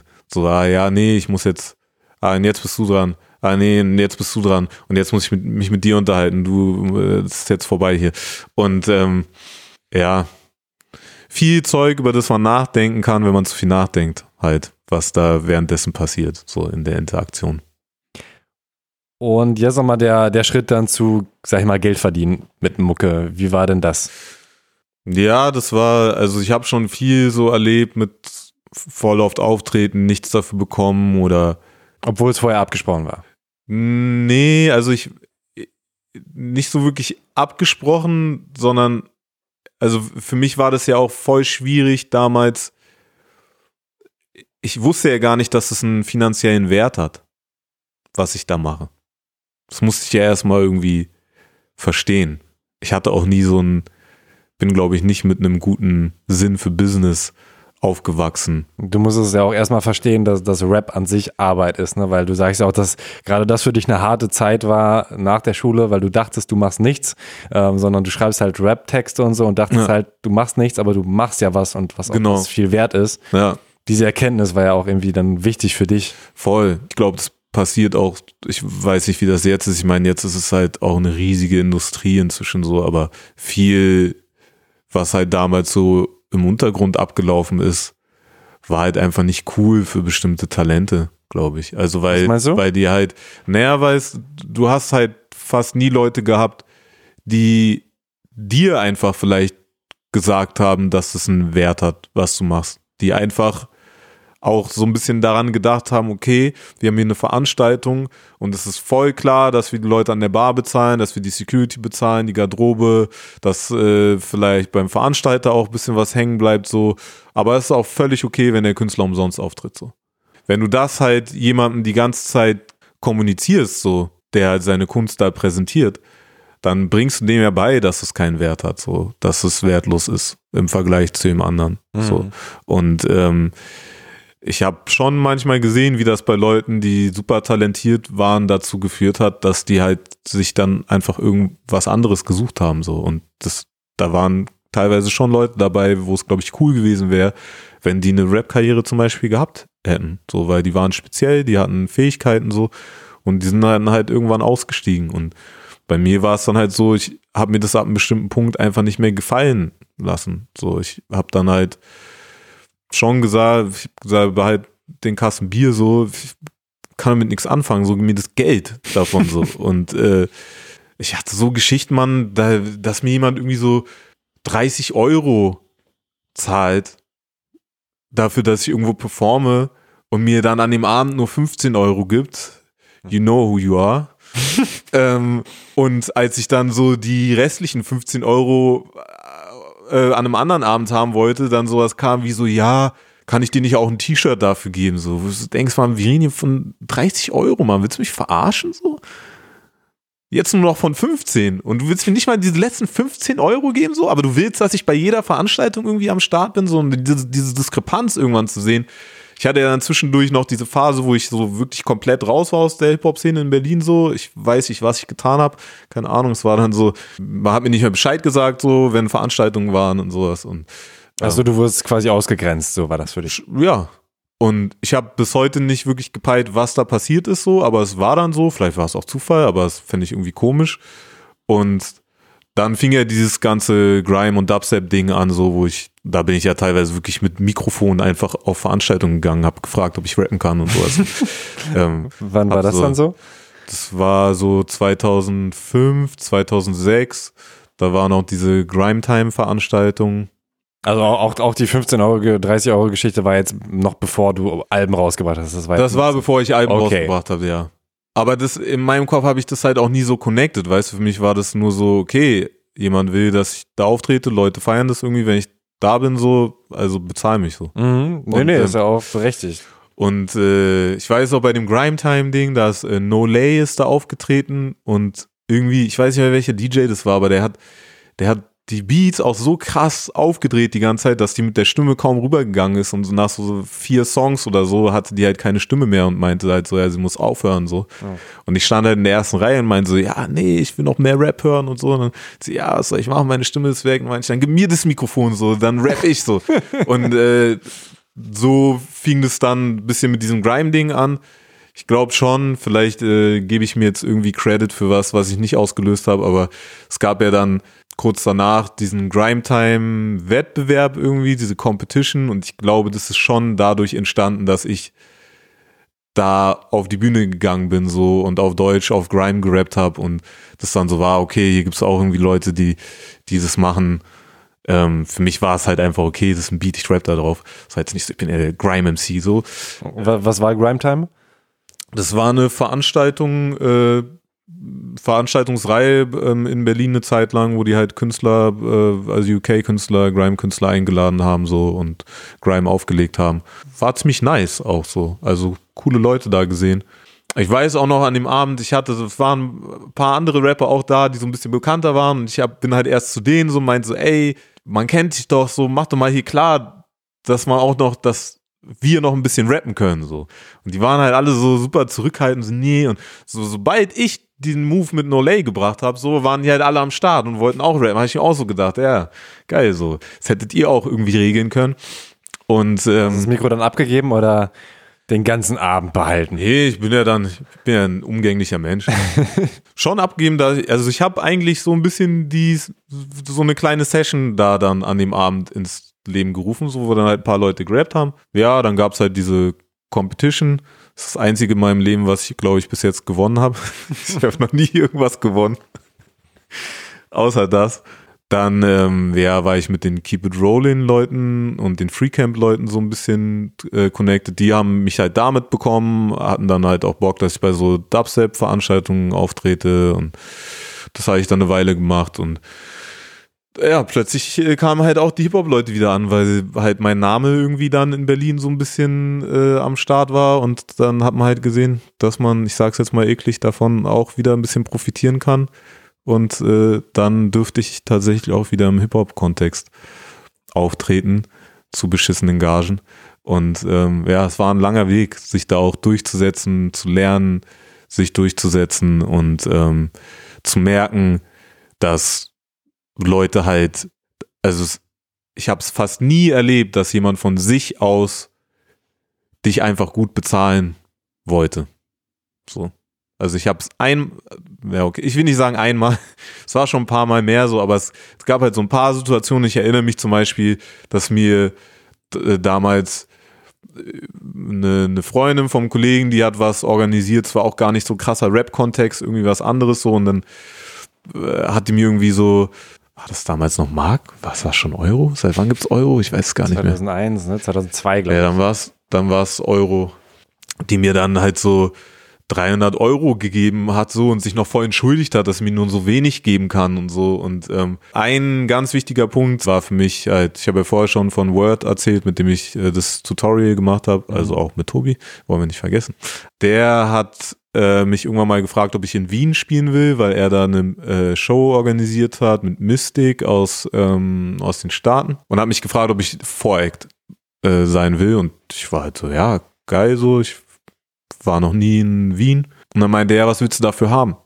Und dann war ich so, ja, ich, ich freue mich schon, dass ich irgendwie überhaupt auftreten kann in, in, in Österreich, ich war noch nie da so, ähm, ist cool so, ich trete einfach auf, ich brauche nichts. Also nein, sag mir mal, was du haben willst. So. Und hat halt wirklich darauf bestanden, dass ich dem, was ich mache, selbst einen Wert gebe. Mhm. Am Ende lief die Show nicht so gut und ich glaube, ich wurde dafür dann auch gar nicht bezahlt. Das war auch cool alles so. Ähm, aber äh, alleine diese Handlung, mir, mich dazu zu bringen, dass ich dem, was ich mache, selbst einen Wert gebe ähm, und mir damit klar zu machen, dass das einen Wert hat, den ich festlegen sollte, hat bei mir auf jeden Fall was ausgelöst. Und ich war dann auch noch eine Weile in, in äh, Österreich, weil er hatte da so ein Artist Residence Ding mit einer Wohnung und so. Und da haben wir dann halt eigentlich so gemeinsam ein paar Gigs noch gespielt so und ja, haben halt irgendwie die Kohle geteilt und das hat auf jeden Fall so mein die Art, wie ich Business mache, sehr beeinflusst. Was war denn damals äh, der Wert, den du dir gegeben hast? Oder beziehungsweise vielleicht auch so ein bisschen, was würdest du Leuten an die Hand geben, wenn sie jetzt schon auch, wenn sie jetzt nicht komplette Newcomer sind, was sollte man denn so aller, aller mindestens als Gage verlangen, sonst wird man auf jeden Fall verarscht. Jetzt mal abgesehen von, du hast eine Plattform und das ist vielleicht ein guter Zweck, lassen wir auch mal weg. Das sind ja auch nochmal Sachen, wo man Ausnahmen Mhm. macht, sondern wirklich so, ey, mach's, keine Ahnung, nicht für, nicht nur für, für einen Fuffi, glaube ich, kann man sowieso vergessen, sondern Okay, ja, fände ich jetzt voll schwierig, das festzulegen an einem Betrag. Ich weiß auch nicht, was ich damals gesagt habe. Vielleicht war das irgendwie sowas wie 250 oder so. Aber ich meine, also da hatte ich, hatte ich da schon, nee, da hatte ich auch noch keine Alben draußen und so. Mhm. Aber nee, das habe ich nicht getraut, 250 zu sagen. Ich habe wahrscheinlich so, ich hab wahrscheinlich so 150 oder 200 gesagt. Ähm, es kommt halt wirklich voll drauf an, so, also wie viele Leute kennen dich so, was ist das für eine Veranstaltung? Ich glaube, man sollte halt für sich einfach festlegen, okay, was brauche ich eigentlich? So, was ist, was ist für, für mich wichtig und was will ich überhaupt erreichen? So will ich an einen Punkt kommen, so, dass ähm, ich damit hauptsächlich mein Geld verdiene. Ist es für mich so ein Ding, was ich nebenbei mache und ich finde es ganz cool, wenn ich nebenbei so ein bisschen Cash mache, so, aber ich glaube, wenn du halt da noch so am Anfang bist, so ein Untergrundartist, so und eine kleine Show spielst, schon geil, wenn man so mindestens mit so, mit so 300 vielleicht rausgeht, so 300, 350 so. Aber halt nach oben ist da ja einiges offen. voll. Also, und vor allem, man sollte halt, was ich halt, und das würde ich eigentlich jedem raten, egal was man macht, ich habe es nie verstanden. Leute wollen irgendwie nicht immer ge über Geld reden. Also ich war immer so, ich habe mich mit allen Künstlern darüber unterhalten, was ich irgendwo mache, was, wie viel ich da verdient habe, so, weil es für mich halt einfach so war, okay, wir sind Kollegen so und ähm, lass doch einfach offen darüber reden, weil wenn du das nicht machst, können halt andere Leute mit dir Games spielen so. Da erzählen die irgendwas so und die erzählen dem einen das, dem anderen das und so weiter so. Und da hatte ich halt auch schon Fälle so, weiß nicht, Veranstalter, die halt so allen erzählen, nee, hier verdient niemand Geld und für die Kultur und bla bla bla. Und dann hast du halt Connections zu anderen Artists und du sprichst dich halt einfach ab. Und dann merkst du halt, ja, ah, die werden doch bezahlt so. Und dann kannst du halt hingehen und sagen, ey, ich habe das damals, ich muss ja jetzt nicht sagen, wer das war, aber ähm, er hatte das mit einer Veranstaltung und ich habe denen sogar noch die Chance gegeben. Den nochmal geschrieben, meint so, bin mehrmals für die aufgetreten, meint, ja, wie ist denn das jetzt dieses Jahr so mit Gage und so? Und dann kam so eine Antwort zurück, ja, äh, wir, wir wissen ja, dass du eigentlich jemand bist, der schon verdient, für seine Kunst irgendwie bezahlt zu werden, so. Aber wir wollen, dass es halt, also wir wollen da keine Unterschiede machen zwischen den einzelnen Künstlern ähm, und deswegen ähm, bezahlen wir niemanden. Und ich wusste ja schon, dass die jemanden bezahlen, so. Dachte, ich gebe ihm nochmal die Möglichkeit, ehrlich zu sein, so. Hab dann eine zweite Mail geschrieben, meinte, ey, gib mir einfach so und so viel wie dem und dem. Dann sind wir cool und dann gab es lange Telefonate und Gespräche und die haben krass versucht, sich rauszureden. Das ist unglaublich für mich immer noch, was für Mental Gymnastics die veranstaltet haben, so, um mir irgendwie klarzumachen, sie hätten mich nicht angelogen, so. Ja, also da war schon viel, viel Kampf dabei, so, und ich bin voll froh gewesen an dem Punkt, wo das jemand anders übernommen hat, den ganzen Booking-Kram, weil ich es unglaublich schwer finde, über die eigene Kunst zu verhandeln, so. Mhm. Aber gleichzeitig finde ich super, dass ich es eine Zeit lang selbst gemacht habe. Weil es kann immer wieder sein, dass man in irgendeine Situation kommt, wo man was verhandeln muss oder wo einem jemand mit komischen Aktionen irgendwie kommt. So. Und da ist es gut, dann die Fähigkeit zu haben, damit umzugehen. Und ähm, ich habe, da ich tatsächlich auch ein bisschen was von Word gelernt, so diese Art, ohne so richtig eklig zu werden, jemandem schon klar zu machen, dass irgendwas nicht klar geht gerade. Mhm. So. Das ist schon eine Kunst für sich. Ich glaube auch, dass es halt, äh, deswegen frage ich dich ja auch, ähm, wichtig ist, da eben offen drüber zu quatschen. Also natürlich ist es schwierig, auch gerade jetzt irgendwie aktuell zu sagen, so und so ist man wert, wenn man halt äh, damit offenlegen würde, wie seine Gagen sind und dann äh, verspielt man unter Umständen. Genau, also ich würde jetzt nicht irgendwie äh, in einem Interview öffentlich äh, darüber reden, das und das sind jetzt gerade irgendwie die Gagen oder so. Hm. Ähm, aber mit anderen Musikern, Ja, ja. Warum nicht? So, weißt du? Also und auch, ich hatte da wirklich schon Fälle, wo, wo es auch umgekehrt war. Also, weißt du, wo, wo ich halt jemandem klar gemacht habe, ey, du wirst gerade richtig abgezogen, so. Die erzählen dir Scheiße. So, die erzählen dir, die haben kein Geld. Ich habe denen gerade. Okay, ich erzähle kurz die Geschichte, die ist auch nicht so lang, aber äh, ich hatte halt eine Geschichte, ich hab, bin ja auch oft so in politischen Kontexten aufgetreten, so. Und äh, ich habe auf dem Konzert jemanden kennengelernt und ähm, ich hatte einen relativ guten Door-Deal mit denen. So. Was für ein Deal? Ein Door-Deal, also ähm, was ich gemacht habe, war davon abhängig, wie viele Leute kommen. Du kannst ja irgendwie so Deals mit Festgagen haben, so, wo es halt, keine Ahnung, wenn es voll leer ist, kriegst du trotzdem deine Gage, dann zahlt der Veranstalter drauf. Wenn es richtig voll ist und du hast eine Festgage, dann ändert sich für dich nichts und der Veranstalter macht halt mehr Geld. Und ich hatte halt so einen Deal, es war halt abhängig davon, so wie viele Leute da sind. Es sind sehr viele Leute gekommen und ähm, ich bin mit gut Geld da rausgegangen so und ähm, habe mich dann halt so so ein bisschen schlecht gefühlt, weil ich halt dachte, okay, das war jetzt so ein politischer Kontext und die haben auch Geld gesammelt für was und ich gehe jetzt mit so einem riesen Batzen Geld raus so. Also dachte ich halt, ich gebe dem ein bisschen was zurück. Hab den, hab den so ein paar Scheine hingelegt, meinte halt hier, ich will jetzt nicht mit so viel Geld rausgehen, so wenn ihr hier eigentlich Geld sammelt. Und dann habe ich mich mit einem Artist unterhalten, der da auch aufgetreten ist, so an dem Abend und den ich irgendwie cool fand, so von dem, was er, also wir haben uns gut verstanden und ich fand auch krass, was er gemacht hat und habe ihn halt einfach mal gefragt, so, ja, was, was hast du denn da gemacht, so? Weil ich auch so ein bisschen den Eindruck hatte, der hat so businessmäßig paar Schwierigkeiten, so, aber hat's halt krass drauf, so. Und ähm, dann kam halt raus, so, die haben denen nicht mal genug Geld gegeben für, fürs Fahr für, für die Fahrt, so, weißt du? Also, sie haben dir einfach gar nichts gegeben, so, wirklich. Was weiß ich, was sie ihm gegeben haben? 20 Euro oder so? Das war halt für mich so, wow. Ich habe denen gerade Geld geschenkt von meiner Gage. Das war mein Geld. Ich habe denen das gegeben. Das war in einem politischen Kontext, dachte, die sind cool drauf, so. Und zeig gleich Fakten, die irgendeinen anderen Künstler ab, so und geben ihm nicht mal genug Geld, damit, er seine Fahrt bezahlen kann, so und sagen ihm, ja, sorry, wir haben nichts. Das ist Bullshit. Deswegen ist, glaube ich, ganz gut, wenn man sich da untereinander ab und zu unterhält. Mhm, auf jeden Fall. Aber manche haben da auch, glaube ich, Angst, dass sie das, was sie haben, verlieren. Voll. Weißt du, also so, ich mache viel und die anderen machen weniger und deswegen rede ich am besten gar nicht mit den anderen darüber, weil nachher nehmen die dann was von dem weg, was ich habe. So.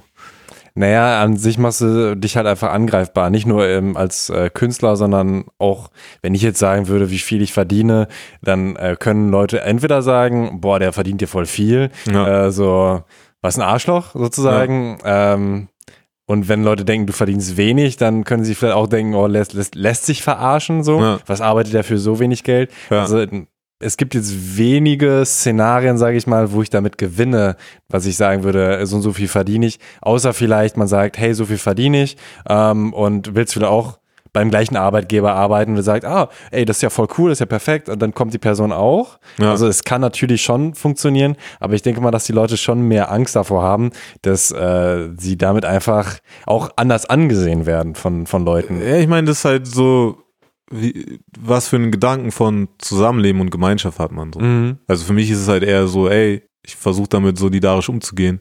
Besonders wenn ich jemand sehe, der wirklich was kann, in meinen Augen, will ich, dass der Person mit der Kunst gut geht, dass sie, dass dem mm, Wert zugesprochen wird, so. Und das reicht mir in dem Moment eigentlich. Also mir reicht es, dass ich irgendwie das vielleicht für jemand anderen besser gemacht habe, so, und dass ich eine Idee von Solidarität und solidarischem Verhalten nach außen getragen habe. Und das ist natürlich jetzt nicht ein Wert, den man an einem Kontostand ab, ablesen kann. So, vielleicht landet man dadurch auch in Situationen, wo der Kontostand dann niedriger ist, als er sein könnte, der individuelle. Äh, aber ich sehe da irgendwie einen krassen Wert drin, sich in der Gemeinschaft gemeinschaftlich zu verhalten. Äh, Das ist auch ein bisschen das, was du in einem anderen Interview sagst, dass du äh, in deinem Leben gerade das Thema Ideen des Zusammenlebens, Oh, das ist gerade meine Agenda. das ist deine Agenda. Ja, ich glaube, ja, ich glaube, dass es halt ähm, eine, eine der Sachen, die mir gerade wichtig ist, ist halt nach draußen zu tragen, dass ich denke, dass es wichtig ist, eine Idee von Solidarität zu haben und nach draußen zu tragen und zu leben. Weil die Idee, die sonst irgendwie sehr viel gelebt wird, ist halt, dass du an deinen individuellen Profit denkst im Umgang mit anderen Menschen, im Umgang mit anderen Lebewesen, im Umgang mit dem Planeten. Es ist halt sehr viel irgendwie darauf ausgerichtet, dass das alles eine ganz krasse Competition ist, so, ja, und dass du so viel rausziehst, wie du noch rausziehen kannst, egal ob du es brauchst oder nicht. Und dass du in erster Linie vielleicht dir selbst schaden könntest damit, wenn du jemand anderem hilfst oder wenn du auf jemanden anderen eingehst, so. Und ähm, je mehr man daran glaubt, dass die ganze Welt so funktioniert, desto weniger wird man sich auf solche Gedanken überhaupt einlassen, weil man sie in erster Linie als Schwäche betrachtet. Weil man dann denkt, ja, okay, ja, irgendwie habe ich auch das Gefühl, ich finde es eigentlich ganz cool, anderen Leuten zu helfen und solidarisch zu sein, so, aber die Welt ist doch eh so und es wird eh nie anders werden. Ich finde halt gerade, wenn man so an, an die folgenden Generationen denkt, die in bestimmten Zuständen aufwachsen, in bestimmten äh, Gegebenheiten aufwachsen, die fangen an, damit kreativ umzugehen. Die sehen das, die lernen das, die lernen, was, was ist die Idee von Gesellschaft, in der wir leben, es so fressen und gefressen werden. Gut, dann überlege ich mir Strategien, wie ich damit umgehe. Und ähm, ich glaube, wenn man eine Idee von Solidarität da eher rausträgt, das schafft, dass mehr Leute darüber sprechen, dass mehr Leute das vermitteln, dass mehr Leute sich auch so verhalten, weil ja auch einfach viel durch Verhalten gelernt wird, so. Also, du kannst ja deinen Kindern zum Beispiel auch erzählen, was du willst, so. Äh, was du willst, was die irgendwie denken, wie man sich verhalten soll, die werden trotzdem genau drauf gucken, wie du bist, so. Und ähm, werden davon auch viel übernehmen oder das analysieren und für sich irgendwie verarbeiten. Und ja, deswegen glaube ich, dass es wichtig ist, da die Fahne hochzuhalten für ähm, Ideen, die eine Alternative dazu bieten, dass wir uns alle gegenseitig abziehen oder ähm, dass es alles ein Wettbewerb ist. Mhm. Ich würde trotzdem nochmal zurück auf äh, das Berufliche, was auch leichte Verknüpfung, leider, äh, leider nicht so ganz so krass, aber eine leichte Verknüpfung, dass du halt auch jetzt nicht so das krasse Umfeld hattest. Also du bist ja zur, ähm, zum Label, Was meinst du mit krasses Umfeld? ähm, also ein krass professionelles Umfeld, sondern es, es wirkte einfach in Interviews, dass die dich halt machen lassen haben, aber dafür war jetzt auch, außer dass deine Sachen rauskamen, glaube ich, nicht so ein krasser Business-Support zumindest da, oder? Okay, also ich möchte, ich will nicht, ich will nicht, dass es irgendwie so undankbar rüberkommt, so weil ich bin für sehr viele Sachen dankbar. Also ich meine, die haben schon einiges äh, an Arbeit auch gemacht, so. Also sie haben die Sachen finanziert, ähm, die haben die die Tonträger hergestellt, die haben äh, Promotion irgendwie dafür gemacht, die haben für das zweite Album den Initiative Musikantrag gestellt. Da haben Leute gearbeitet für mich, so für mein Projekt. Hm. Ich natürlich auch. Ähm, das ist alles passiert. Ich glaube halt nur, dass, ähm, das Label an sich, das hat einfach nicht so wirklich Sinn gemacht. Ziemlich schnell. So, also ich bin da ja mehr so reingeraten in, in, in, in dieses Label. Das die meisten von denen kannten sich ja untereinander, hatten miteinander zu tun. Ich glaube, ich war bei dem Gründungsgespräch eigentlich eher nur dabei, weil Wacker war damals bei einer Show von mir und die Show war halt ganz Auch nice. So. Künstler, ne? Genau. Und ähm, er war halt nach der Show so krass euphorisch und meinte, ey, wir treffen uns demnächst und so ähm, und bequatschen so ein paar Sachen so, komm doch einfach vorbei. Und dann war ich halt plötzlich bei diesem Gründungsgespräch dabei und saß so ein bisschen mehr abseits und dann. Von Ed Edit Entertainment. Genau. Äh, gut, dass du das nochmal gesagt hast, damit überhaupt Leute wissen, wovon ich rede. Äh, dann saß ich da und ich glaube, gegen Ende des Gesprächs war dann so, ja, was eigentlich mit Amwu? Hat irgendwer ein Problem damit, dass er dabei ist? So, nee, ja, okay, dann ist er dabei so. und ähm, ich war auch damals der Einzige und ich glaube, daher kam auch so eine krasse Dankbarkeit von mir. Ich war halt super broke so und dann war es irgendwie, ja, wir zahlen jetzt alle irgendwie 50 Euro ein in die Kasse ich hatte diese 50 Euro halt einfach, ich konnte mir das nicht leisten, ich war halt einfach zu broke so und deswegen war ich auch von Anfang an in so einer Position so voll krass, dass die mir jetzt irgendwie helfen und irgendwie eine Struktur geben und Geld investieren. Ich habe das halt alles nie verstanden, weil ich hatte halt kein Geld so. Mir war nicht klar, dass du wenn du paar hundert Euro in die Hand nimmst und ein paar T-Shirts machst und die dann verkaufst, dass du dann halt ein bisschen Geld damit machen kannst, so, weißt du? Also, weil ich einfach das Kapital, ich hatte nie Kapital, so. Ich hatte eine Situation, in der ich halt entweder es gerade so geschafft hat, die Miete zu bezahlen oder mir Geld leihen musste und das war es so. Und da ist dann so 100 Euro oder 1000 Euro in irgendwas rein zu investieren, war so für mich so, wow, okay, krass. Ja, dann wurde das Label gegründet, aber gefühlt wurde das ja eigentlich nicht meinetwegen gegründet, so, weil die kannten sich ja alle untereinander viel besser. Irgendwie ist da dann aber nicht so wirklich genug passiert so. Also, ich meine, Chefgate war ja zwischendurch auch kurz auf dem Label und Chefgate und ich, wir waren die einzigen, bei denen ich sagen würde, dass wir ernsthaft eine Karriere da verfolgt haben. So klar haben auch andere Leute Songs produziert, Alben produziert so und die rausgebracht und ich möchte auch überhaupt nicht irgendwie schlecht über die Musik reden so. Darum das, das ist nicht was ich meine so, sondern so dieses wir haben halt gehasselt so. Wir haben versucht uns Shows klar zu machen, haben äh, auf den Shows irgendwie Tonträger verkauft so. Ich glaube, ich habe ein Drittel von meinen Tonträgern per Hand verkauft. Also wir haben das halt ernst genommen als Job so mhm. und ähm, ich glaube, bei den anderen Künstlern, die haben sich halt so eher dann irgendwann auf andere Jobs konzentriert und auch die Leute, die das Label gemacht haben, haben sich dann äh, irgendwann auf andere Sachen konzentriert und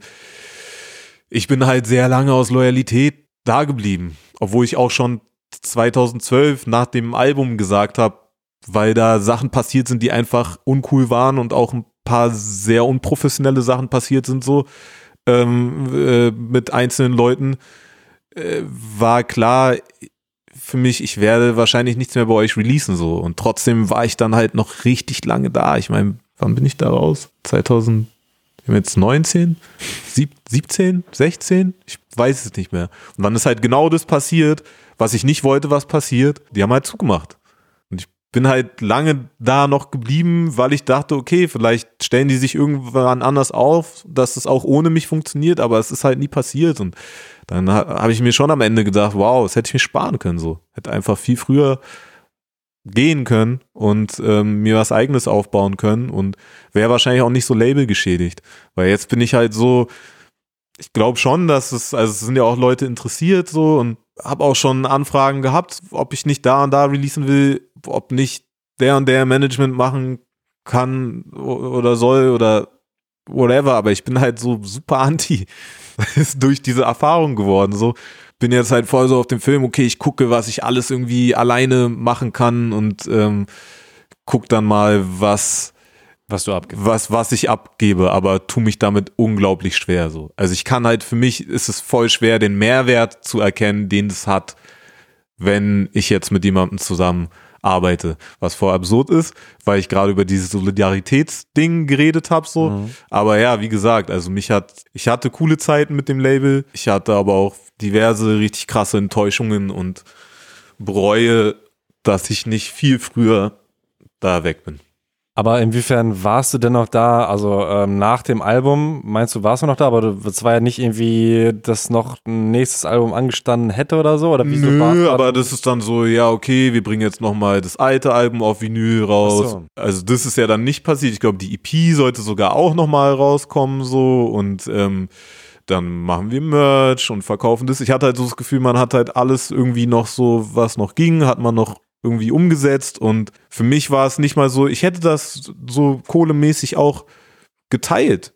Also ich hätte das ins Label gesteckt. Ich habe den, also ich auch nicht zu viel interner erzählen, aber ich, ich habe denen sogar angeboten damals, ey, wenn ihr mir jetzt sagt, ihr macht es jetzt ernsthaft, ihr wollt jetzt ernsthaft so das mit diesem Label durchziehen.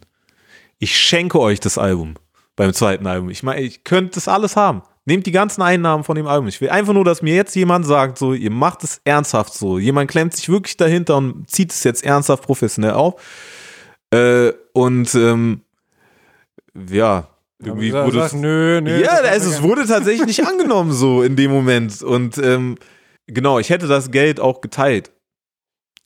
Aber ich habe halt nicht gesehen, dass damit irgendwas Sinnvolles passiert. Hm. Wären ja jetzt irgendwie ein paar neue Artists gewesen, so, äh, wo ich gesehen hätte, okay, die sind auch irgendwie hungrig, so, die machen das und ähm, ich pumpe jetzt Teil von dem Geld, was durch meine Musik erwirtschaftet wird, in etwas Sinnvolles rein, was irgendwie weiter wächst, so, dann wäre ich damit down gewesen. Aber ich habe halt, für mich war das wie so ein bodenloses Loch irgendwann so.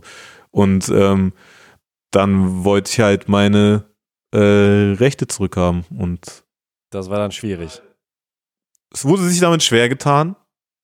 Es, ich hätte mir gewünscht, dass man halt einfach sagt, ey, war eine coole Zeit, hier hast du deine Sachen, tschüss.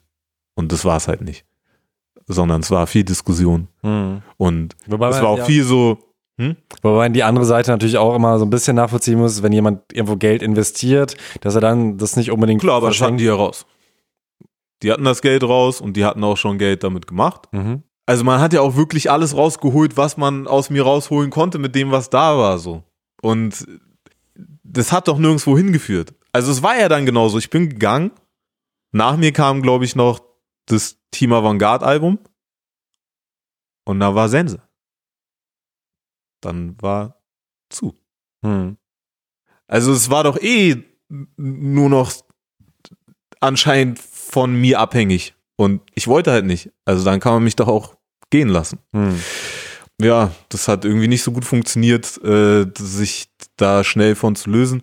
Vor allem, und da kam man dann halt auch wieder das Ding. Also für die Leute, die noch bei dem Label waren, das war ja für die nicht so ein, klar ist es dann auch Arbeit und wenn du verantwortlich bist für das Label an sich so, als, als Teilhaber, natürlich hängt da auch nochmal ein Rattenschwanz dran so. Aber ähm, in diesem Prozess vom Gehen wurde so oft irgendwie für mich gefühlt mit mir Ping-Pong gespielt, so dass ich, nee, das muss mit dem klären, das muss mit dem klären, das muss mit dem klären. Und ich habe irgendwann so den Eindruck gewonnen, so, ah, krass, ihr habt halt alle andere Jobs. Und für euch ist es so ein Nebenschauplatz, aber für mich ist es meine Realität. Ich bezahle damit mein scheiß Essen so. Ich bezahle damit meine Miete so. Ich kann mir das nicht leisten, darauf zu warten, dass ihr in ein paar Monaten mir auf irgendwas antwortet so und die Antwort dann wieder ist, dass irgendwas anderes geklärt werden muss so und dann bin ich halt irgendwann ausgerastet. Bin ich auch nicht stolz drauf, aber ähm, ja, das hat dann letztendlich dazu geführt, dass es ein Ende genommen hat. So davor bin ich halt nicht ausgerastet und es hat kein Ende genommen. Also ja, muss es anscheinend sein. Aber ist die Beziehung zu den alten Kollegen jetzt noch cool oder leider nicht? Äh, ja und nein. Es gibt Leute, mit denen habe ich eigentlich gar nichts mehr zu tun. Es gibt mhm. Leute, mit denen bin ich cool. Es gibt Leute, mit denen habe ich nichts zu tun, aber bin trotzdem mit ihnen cool. Also es, sehr, es sind ja viele Leute so und ähm, ja, sehr unterschiedlich. Und jetzt hast du aber dann auch gar nicht so viel Struktur, aber zumindest eine Booking-Agentur. Ja. Auch das erste Mal, ne? Und das erste Mal auch, dass du eine Tour spielst. Genau, ich habe, also eigentlich ist es voll verrückt, auch wenn ich sage so, ja, ich für mich war es eigentlich immer so dieses Live-Ding, dass ich nie eine Booking-Agentur hatte. Ähm, aber ja, tatsächlich, ich habe den Großteil meiner Karriere ohne Booking-Agentur äh, gespielt und ähm, bin ja jetzt bei Bubak, hatte davor noch kurz einen anderen Booker so, das war sozusagen der erste Booker, den ich hatte. Davor hat das halt äh, ähm, Miriam gemacht, die hat die Anfragen beant äh, beantwortet, die reingekommen sind. Da kam halt immer genug. Das ist die, die auch die ganze Promo-Arbeit zum Beispiel für das äh, Leitkultur-Album gemacht hat. Also die hat halt damals fürs Label auch ähm, gearbeitet eine Zeit lang und dann nach dem Album-Release weiter mit mir zusammengearbeitet, ähm, hat mir extrem viel geholfen war auch teilweise mit auf Tour, also wenn wir, wenn wir Shows gespielt haben, so, mhm. ja.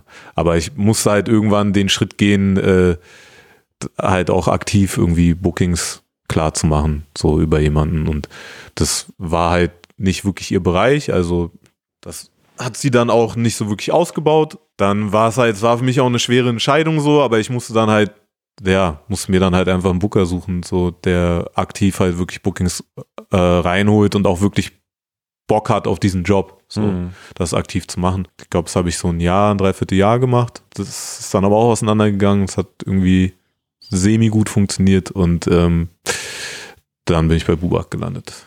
Was hast du denn noch zusätzlich? Also wo hast du quasi noch ein, eine unterstützende, oder ich sag mal, eine Struktur? Du sagst ja im Moment auch, bist du halt noch ohne Struktur mehr oder weniger. Ist halt die Frage, ob du das bleiben also möchtest. Ich muss sagen, äh, Vanessa von Bubak macht meiner Meinung nach schon auch teilweise mehr, als sie machen müsste, mhm. als Booking-Agentur so. Ähm, die unterstützt mich da schon, auch darüber hinaus. Stefan Kratz, den kennen vielleicht manche noch von Herr von Grau Mhm. Der hat ja mein letztes Album auch komplett aufgenommen und gemischt und so. Und ähm, der hat mich halt krass unterstützt. Der hat mich auch sehr unterstützt bei diesem ganzen Prozess vom Lösen vom Label und mir auch so ein bisschen klar gemacht. Hat mir zum Beispiel irgendwie dieses ganze Streaming-Business auch erklärt und so und sich die Zahlen angeguckt und meinte, ey, du musst dich mal darum kümmern so und ähm, Weil du warst einfach noch gar nicht auf Spotify, ne, damals. Doch, ich war da, aber ich hatte halt null Überblick, was da reinkommt. Ich habe keine monatlichen Abrechnungen bekommen, ich habe die Zahlen nicht wirklich gesehen, so. Ich meine, ich habe mein erstes Album 2009 rausgebracht und ich habe 2015 meine erste Abrechnung gesehen, so. Das ist halt Das ist halt eigentlich nicht cool. Mhm. Und äh, ich hatte halt null Ahnung von diesem ganzen Scheiß und dann habe ich mich jetzt so ein bisschen da eingearbeitet, habe jetzt einen Vertrieb, so Digitalvertrieb und ähm, der ähm, Grafiker, mit dem ich arbeite, finde ich gerade schwierig. ist das eine Struktur? Nee, das ist eigentlich so ein Homie so, der halt krasse Arbeit macht und mich halt unterstützt so, ja, mit Artwork was halt eine krasse Unterstützung auch ist, weil ich könnte es nicht machen. Aber ansonsten vergesse ich jetzt irgendeine Form von Struktur. Aber so, du managst dich mehr oder weniger doch selbst. Ja, also es gibt niemanden, der wirklich so meine Promo-Arbeit übernimmt, mich irgendwo platziert, Social-Media-Kram macht. Was habe ich letztes Mal gesagt? Es gibt niemanden, der der dem Feuilleton erzählt, dass ich der nächste Goethe bin. Was ja auch wirklich einen krassen Unterschied macht. Also ich, und ich merke es immer wieder, ich denke halt immer so, ah ja, die Songs sind ja draußen, dann wissen ja Leute, dass ich existiere und dass es diese Songs gibt. Aber selbst, ich treffe ja selbst Leute, die so Fans sind, die nicht wissen, dass ich irgendwie was rausgebracht habe. So. Was für mich auch mit der Mentalität, mit der ich früher Musik gehört habe, fast wie so unvorstellbar ist, so, weil wir haben halt gedickt, so das lief da halt nicht über Playlisten und Social Media, sondern wir sind halt in Plattenladen gegangen und haben halt gesucht nach Sachen. Und als dann so dieses, ähm, als es losging mit dem Internet, haben wir halt natürlich auch im Netz die ganze Zeit, wenn wir jemanden gefeiert haben, so geguckt, ist da was Neues so? Kommt da irgendwas Neues? Mit wem hat er jetzt ein Feature gemacht? Ah, okay, jetzt das Feature auschecken und so. Und es war halt voll so dieses, wir dingen nach Musik, so wir wollen neue Musik finden die ganze Zeit und ähm, da ging es ja meistens darum, okay, kennst du jeden Song von der und der Person? Hast du jedes Projekt von der? So, ja, da merke ich halt schon, okay, da muss ich mal gucken, wie ich das in Zukunft mache. Ich will auch nicht Leute nerven mit meiner Musik, weißt du? Also ich will auch zumindest die, die es feiern würden, dass sie überhaupt wissen, dass die Musik existiert da muss ich halt mal gucken, wie ich das mache und ähm, was ich da für Strukturen mir suche oder selbst baue. Gerade Promo ist natürlich schon ein Teil. Du hast halt äh, Vorteil jetzt zumindest bei den letzten ähm, Veröffentlichungen ja immerhin immerhin zwei Songs. Ähm, Immerhin, sagt er. ja, es ist halt nicht, selbst drüber. nicht so viel ne, für Ja. die letzten Ja. sieben, sieben Jahre. Ja. Äh, halt auch eine große Frage, wie, wie überlebt man halt als Künstler, ne, äh, wenn man so wenig Releases draußen hat. Da war es bei dir vor allem das Live-Business. Ja. Also, weil ich da ja auch die neuen Songs spiele. Die kennt halt nur keiner, der nicht bei den Live-Shows ist. Ja, und die Leute, die bei den Live-Shows sind, kennen sie auch noch nicht so gut. Also das Ich kenne sie nicht so gut, ja, und da Oder- ich oder halt auch gar so, nicht. Äh, äh, S-Rock hat immer diesen Satz gesagt, das äh, Publikum beklatscht äh, meistens sein eigenes Gedächtnis. Ähm, das ist so, klar ist es voll anders, so wenn du einen Song spielst, den Leute kennen, als wenn du einen neuen Song spielst. Auch wenn ich das voll mag. Ich mag es zum Beispiel, neue Songs zu spielen. Ich mag es, irgendwo aufzutreten, wo mich kein Arsch kennt, so, weil das ist für mich eine andere Form von Feedback. So, dann weiß ich halt, okay, ich habe gerade eine gute Show abgeliefert. Um mal kurz äh, so zurückzugehen in der Zeit, dieses Grime-Time-Ding, nachdem ich diese Competition gewonnen hatte. Es gab eine nationale und eine internationale Competition. Und ich habe halt die nationale gewonnen und die internationale ähm, haben äh, äh, Rapper aus Frankreich gewonnen. Ah, mir fällt der Name gerade nicht ein. Ich glaube, der DJ hieß DJ Absurd. Ja, leider fällt mir der Name nicht ein. Auf jeden Fall haben die mich halt eingeladen zu ihrer Performance. Die war halt nicht am gleichen Tag so.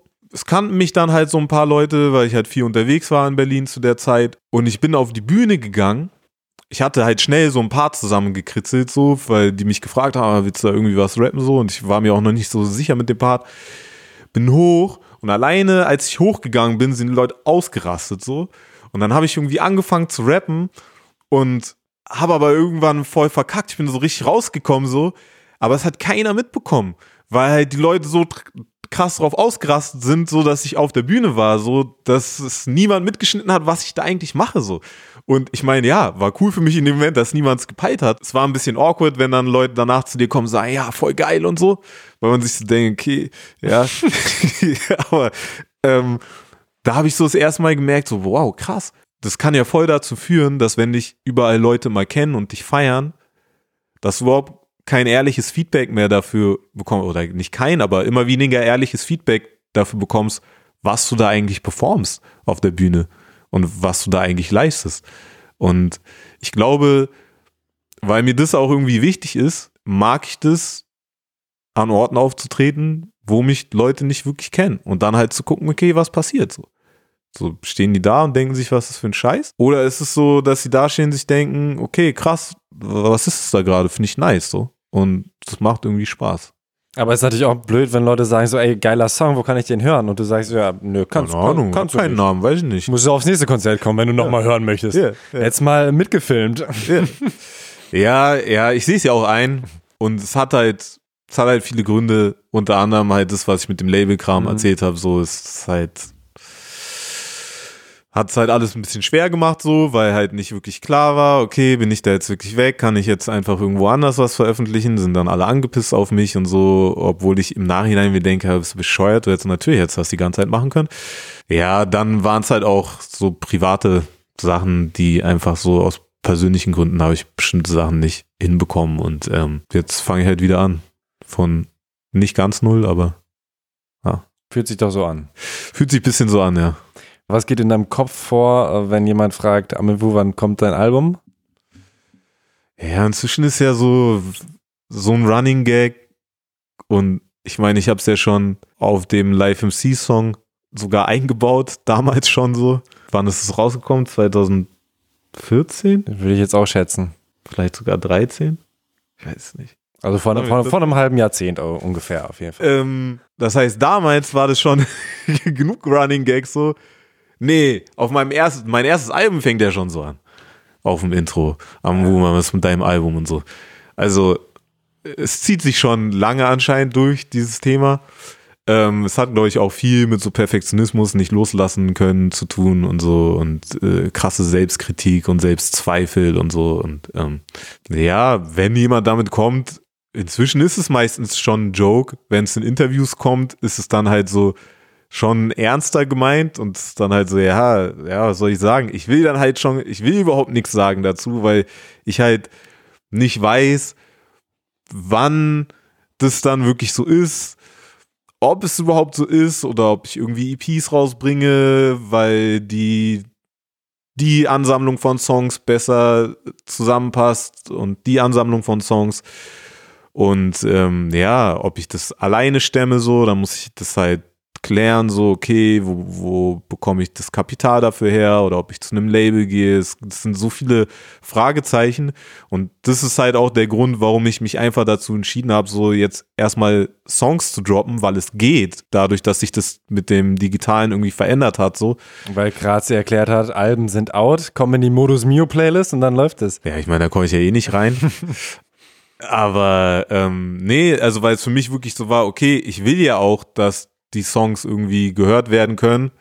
Und ich habe jetzt keinen Bock zu warten, bis ich fertig bin, damit mir irgendwelche Strukturen aufzubauen, so und das alles äh, zu klären, wie das dann released wird. Und erst dann kann ich irgendwie Musik rausbringen. Deswegen habe ich jetzt halt einfach angefangen, Songs zu droppen, so. Und dann eigentlich sollte ja ein anderes Projekt schon davor rauskommen was einfach nicht rauskommen wird wahrscheinlich. Ich habe halt damit gerechnet, dass es rauskommt und dann hätte ich halt auch ein bisschen mehr Zeit gehabt für meinen Solokram. Ja, das war dann halt nicht so und äh, deswegen bin ich dann halt noch mehr in Zugzwang gekommen und dann habe ich mir gesagt, okay, ich fange jetzt einfach an. Sachen rauszudroppen, so. Weil mir geht's in erster Linie, bin ich ehrlich, mir geht's wirklich in erster Linie darum, dass ich Shows spielen kann, so. Und wenn das Game so ist, dass ich dann dafür halt irgendwie Songs droppen muss oder ein Album droppen muss, dann mache ich das halt so. Klar will ich auch den Leuten, die die Musik gerne hören, so die Musik geben, damit sie sie hören können. Das ist natürlich auch ein Antrieb.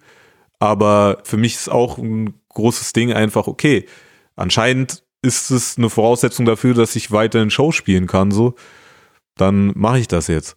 Aber wenn ich irgendwie sehe, okay, das geht auch, indem ich irgendwie Songs rausbringe, konzentriere ich mich erstmal darauf ein bisschen. Oder es funktioniert auch so, dass ich einfach irgendwelche Videos hochlade, in denen ich Songs rappe.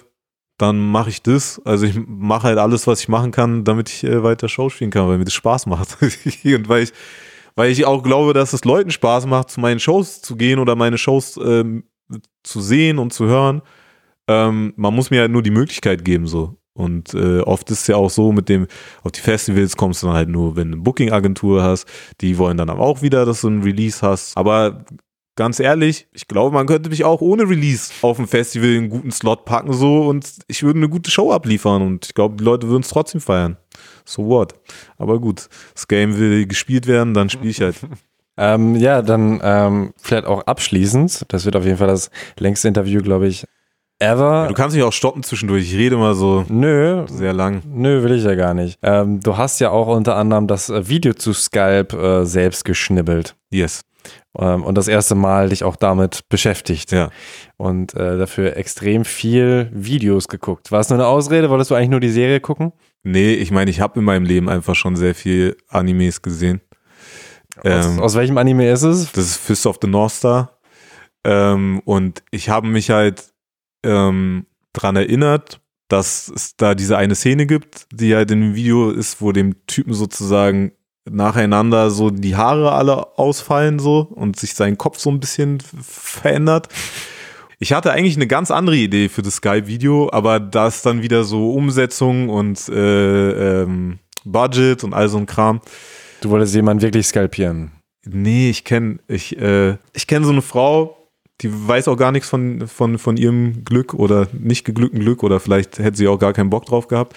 Aber die ähm, schneidet halt Haare und die ist sehr groß. Und das ist eine eindrucksvolle Erscheinung.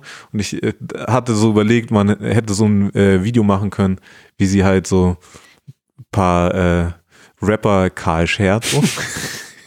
ich hatte eine gute Vorstellung, wie man das so alles in Szene setzen kann. Vielleicht treffe ich sie irgendwann mal wieder. Ich glaube nicht, dass sie das Interview hören wird, so. dann, äh, dann erzähle ich ihr das mal, dass ich, ich eigentlich ein, ein äh, okay, die hört natürlich das Interview. Die, ja, ich weiß gar nicht, ob die sich so viel aus Rap macht. Na egal. Auf jeden Fall. Ähm, Denkt da schon wieder jemand ein bisschen zu viel? Ja, wahrscheinlich. ja, die Idee war halt für mich nicht umsetzbar, so, ähm, manchmal kann ich mir auch Sachen einfach nicht vorstellen. Vielleicht wäre es auch umsetzbar gewesen. Und äh, dann habe ich mich halt daran erinnert, eigentlich kannte ich nur den Film, ich wusste gar nicht, dass es die Serie gibt. Und dann habe ich halt diese Serie entdeckt. Erstmal dieses Material zu bekommen, war auf jeden Fall schwer. Ja, dann halt über 50 Folgen da durchgearbeitet äh, und äh, äh, klar, ist auch lustig, die zu sehen. Die Serie hat auch einen sehr speziellen Humor. Das Video ist ein bisschen sehr aggressiv. Aber dadurch, dass es halt ein Cartoon ist, finde ich, geht es noch irgendwie so klar. Also es gefällt mir jetzt halt besser, als wenn ich jetzt irgendwie äh, ein richtiges Video gedreht hätte, äh, wo wir alle mit Macheten rumlaufen oder was ich was einen auf hart machen so. Nee, ich fand, das hat ganz gut zusammengepasst und es war auch super interessant, sich das beizubringen mit Schneiden. Also das Schnittprogramm ist ja auch irgendwie sehr ähnlich wie Programme zum Beats machen. Beats mache ich ja auch. Dann so auch mit Taktgefühl auf Takt schneiden so oder ich habe auch in dem Video, ich weiß nicht, ob es Leuten auffällt, aber ich habe ja ich habe halt viel auf Text Groove geschnitten. Gar nicht so. Es gibt auch ein paar Stellen, die wirklich so auf den Beat geschnitten sind und auf den normalen Takt, den man so, mit dem man vielleicht mitnicken würde, so. Aber viel ist halt wirklich so auf den Groove vom, vom Text geschnitten. Es hat krass Spaß gemacht. Ich glaube, niemand würde jemals so viel Spaß haben mit diesem Video wie ich. es sieht, weil ich kenne jede einzelne Szene, die ich da reingeschnitten habe. Ich weiß, aus welchem Kontext die genommen sind. Ich hatte sehr viele Nächte, in denen ich da saß und mich krank gelacht habe, so während ich da neue Sachen gesucht habe und geschnitten habe. So. Noch zwei abschließende Fragen. Was wünschst du dir für die Hip-Hop-Szene? Ähm, ich wünsche mir, dass Live-Rap mehr Respekt bekommt, so, dass es nicht so komplett normal wird, dass man halt so Playback-Shows spielt, weil ich finde es tatsächlich ziemlich weak. Also geht mir jetzt auch wieder nicht darum, irgendwelche Namen zu nennen oder so und ich finde es auch cool, wenn jeder sein Ding macht und jeder soll irgendwie sein, sein, sein, sein Business machen. Versuchen ja alle irgendwie über die Runden zu kommen.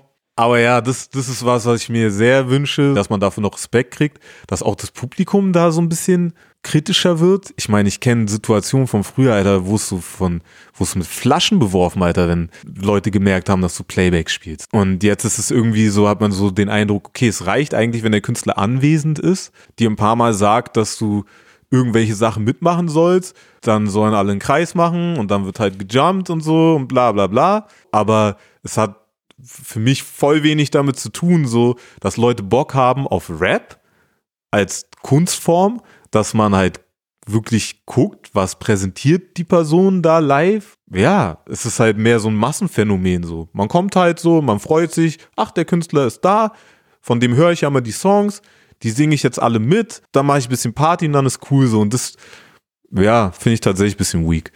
Und ähm, auch vom Publikum. Weil die sind auch, die sind mit dafür verantwortlich, dass es so ist, wie es gerade ist, weil wenn die das feiern und wenn das denen ausreicht, so, dass man so sowas präsentiert auf der Bühne, finde ich das ein bisschen traurig, auch wenn ich mich mit der Ansicht jetzt vielleicht unbeliebt mache. Ähm, ich wünsche mir, dass, oh, ich habe, glaube ich, viele Wünsche zum Abschluss. Ich wünsche mir, dass Inhalt auch mehr Respekt bekommt, so, also was man irgendwie schreibt, dass man auch für was eintritt in Texten oder dass man eine coole Geschichte erzählen kann oder dass man auch guckt, so was für Gedankengut man eigentlich verbreitet. Ich würde mir wünschen, dass dieses äh, Sexismus-Thema noch ein bisschen krasser aufgearbeitet wird, weil ich, ich glaube auch manche Leute peilen das manchmal gar nicht, weil das so normal ist, so auf eine bestimmte Art und Weise über Frauen zu rappen in, in, in Rap-Musik so. Aber wenn du jetzt irgendwie manchmal mit dem, was da so äh, erzählt wird und was die Attitude ist, dann so das einfach austauschen würde und du würdest jetzt irgendwie, was ist ich, du würdest jetzt schwarze Leute da reinpacken oder würdest Türken da reinpacken oder du würdest halt irgendwas anderes so, du würdest es einfach austauschen so, dann würden, glaube ich, einige Leute richtig krass ausrasten mit so bestimmten Aussagen, die getätigt werden und mit so einer Selbstverständlichkeit so. Das, und ähm, dass, dass die Diskriminierung einfach schneller klar wird, ne? Da. genau. Und die äh, Alarmglocken einfach nicht schrillen, wenn da Frau oder so oder Bitch Genau. äh, erwähnt wird, sondern dass man da erst äh, wahrscheinlich, wenn da jetzt eine Nationalität oder so. Genau. Also da ist es so, obwohl das ja auch, das ist ja auch was, was so als Entwicklung kommt, so, dass wir uns jetzt irgendwie mit so rechterem Rap auseinandersetzen müssen, weil es halt einfach Deutschland geschafft hat, auch das zu integrieren in Hip-Hop. Ja, Und äh, aber auch nochmal zu diesem Sexismus-Thema, was ich richtig krass finde. Es ist ja nicht so, dass ich irgendwie ein Problem habe mit Sex. Sex eine coole Sache so. Ich finde auch, es kann viele Songs über Sex geben, viele Raps, alles cool so. Was mich ein bisschen wundert, und das habe ich wirklich nie verstanden, ähm, ist, dass wenn Sex stattfindet in Rap-Texten, wenn das thematisiert wird, habe ich oft den Eindruck, es geht voll selten um Sex.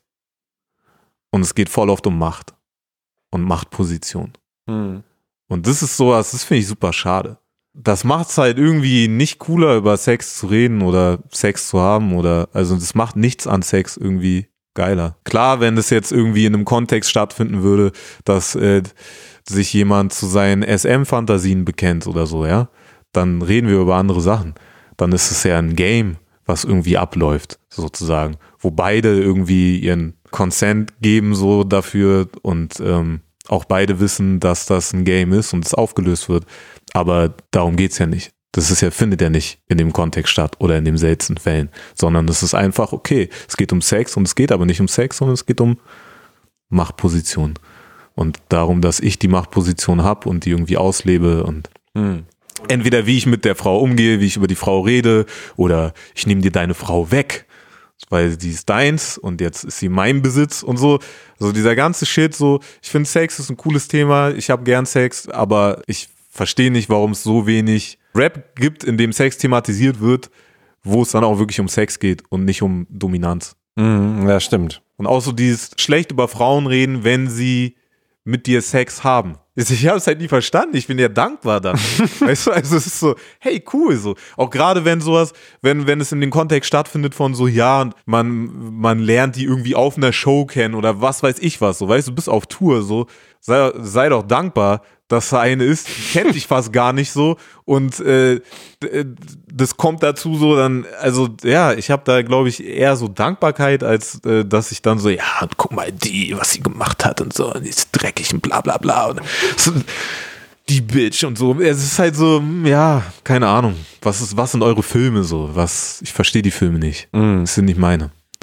Und letztes, das letzte wirklich, was ich dazu Ja. sage, auch so dieses ähm, Thema, wie safe sind Frauen so auf Veranstaltungen, auf Rap-Veranstaltungen, wie safe ist ein Backstage so. Da fände ich es cool, wenn da mehr drüber gesprochen wird, wenn sich da auch Leute zu positionieren und wenn auch irgendwie klar ist, dass es wichtig ist, dass alle irgendwie safe sind auf Veranstaltungen und auch in Backstages.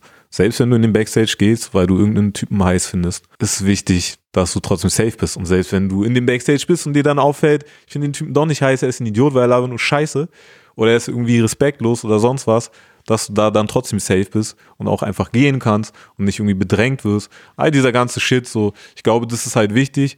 Ja, vielleicht sprechen auch viele Leute nicht darüber, weil sie irgendwie Leichen im Keller haben, so. Oder ähm, weil man sich ja auch immer angreifbar macht, wenn man irgendwie äh, sich zu einer Thematik äußert, aber das ist auch so nach den äh, jüngsten Sachen, die da irgendwie rausgekommen sind, so ähm, die jetzt aber auch schon ein bisschen her sind und auch nicht mehr so viel drüber geredet wird, zumindest im, in dem, was ich wahrnehme, Mhm. ist, glaube ich, schon was, was, ja, da ist noch Luft nach oben. Auf jeden Fall, ja, das ähm, sagen auch häufig Leute, gerade was Sexismus im, im Hip-Hop angeht. Mm, Dann noch die ganz abschließende Frage, darfst du nochmal Wünsche äußern, und zwar, was wünschst du dir denn für dich? Für mich. Äh, ich wünsche mir, dass ich ein, ähm, dass ich auf dem Weg, wow, das ist jetzt schon sehr offen. Ähm, Sind ja hier unter uns. ja, ja, genau. das, das hören ja nur wir. Nein, also ich wünsche mir für mich, dass ich äh, ein sehr gesundes Selbstwertgefühl entwickle und behalte. Ich wünsche mir, dass ich noch sehr lange auf Bühnen stehen kann, rappen kann, damit mein Geld verdienen kann. Ja, da weiter meine Erfahrungen mit sammeln kann und neue Songs schreibe. Ich wünsche mir, dass ich mit allen möglichen Artists äh, Songs zusammen machen kann, mit denen ich Bock habe, Mucke zu machen. Was wünsche ich mir noch? Ja, das waren jetzt schon, waren jetzt schon ein paar Wünsche. Mir würden bestimmt noch ein paar einfallen, aber Ja, dann ähm, hoffe ich auf jeden Fall, dass sich deine Wünsche erfüllen. Vielen Dank, dass du so viel Zeit hattest. Und äh, ich hätte auch auf jeden Fall noch äh, mehr Diskussionsbedarf, vielleicht dann gleich, wenn das Mikro aus ist. Du kannst auch noch mehr fragen. Ich, ich auch mit dir noch. Bist on fire. Nee, wir haben auch ein paar Instagram-Fragen. Okay. Es ist noch nicht vorbei, dein Job. Es ist noch nicht vorbei. Nein. Okay, ja, wie gesagt, du merkst ja schon, ich antworte auch auf Fragen, die man mir nie gestellt hat. Ja. Äh, und äh, komme vom Hundertsten ins Tausendste. Aber ja, es macht mir halt Spaß, irgendwie zu reden über alle möglichen Themen. ja, ist doch schön. Vielleicht mal ein, ein zweiter Teil auf jeden Fall. Immer gerne. Vielen Dank. Ja, wenn zwei Labertaschen aufeinandertreffen. Insgesamt haben Amewu und ich knapp vier Stunden geredet. Das Mikro war zwei davon an. Ich habe eine Menge mitgenommen. Zum Beispiel die Geschichten über unfaire oder gar keine Bezahlung von KünstlerInnen. Connectet euch da untereinander. Unterstützt euch und unterstützt gerade aufstrebende KünstlerInnen. Auch was Amewu zu Solidarität sagt, hat mich nachdenken lassen. Einfach weniger auf seine eigenen Vorteile gucken und sich stattdessen fragen, was kann ich zur Gemeinschaft beitragen? Ich habe es einfach mal in kleinen Situationen geübt. Leuten, die in den Bus wollen, den Vortritt lassen, beim Einkauf, auch wenn es nicht so schnell ging, freundlich zum Kassierer zu sein. Und auch sonst habe ich versucht, zu Leuten in meinem Umfeld freundlich zu sein. Es hat ganz gut funktioniert, aber ich weiß auch, dass ich mich immer wieder daran erinnern muss, wenn ich mich dann doch dabei erwische, wie ich mich gerade wie ein Arschloch verhalte. Ja, liebe Leute, auch ich bin nicht perfekt. Wenn man im künstlerischen oder allgemeinen Medienbereich arbeitet, heißt es oft, uh, das ist ein Haifischbecken. Und teils stimmt es auch. Ich meine, es ist am Ende ein Kampf um Aufmerksamkeit. Jeder kann einem die Aufmerksamkeit wegnehmen. Häufig steht aber nur das eigene Ego im Weg. Wertschätzung ist mega wichtig. Zeigt euch, dass das, was die andere Person gemacht hat, krass ist. Und versucht nicht gegeneinander, sondern gemeinsam zu arbeiten. Klingt idealistisch, ist mir egal. Ich bin überwältigt von eurer Unterstützung in den letzten Monaten. Vielen, vielen Dank an Paul Kiok, der Thema Takt per Steady ab jetzt monatlich mit 15 Euro unterstützt und auch nochmal Geld per PayPal geschickt hat.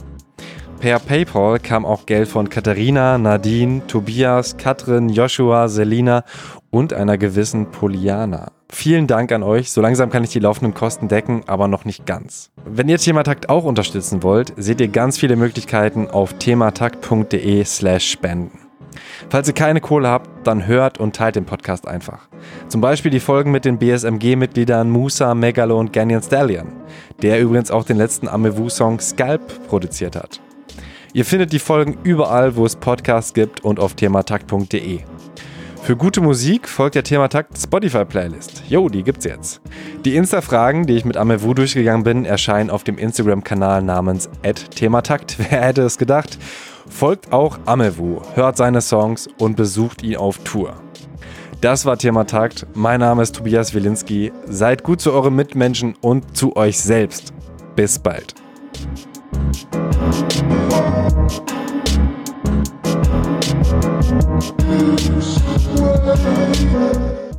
Das reicht mir in dem Moment eigentlich. Also mir reicht es, dass ich irgendwie das vielleicht für jemand anderen besser gemacht habe, so und dass ich eine Idee von Solidarität und solidarischem Verhalten nach außen getragen habe.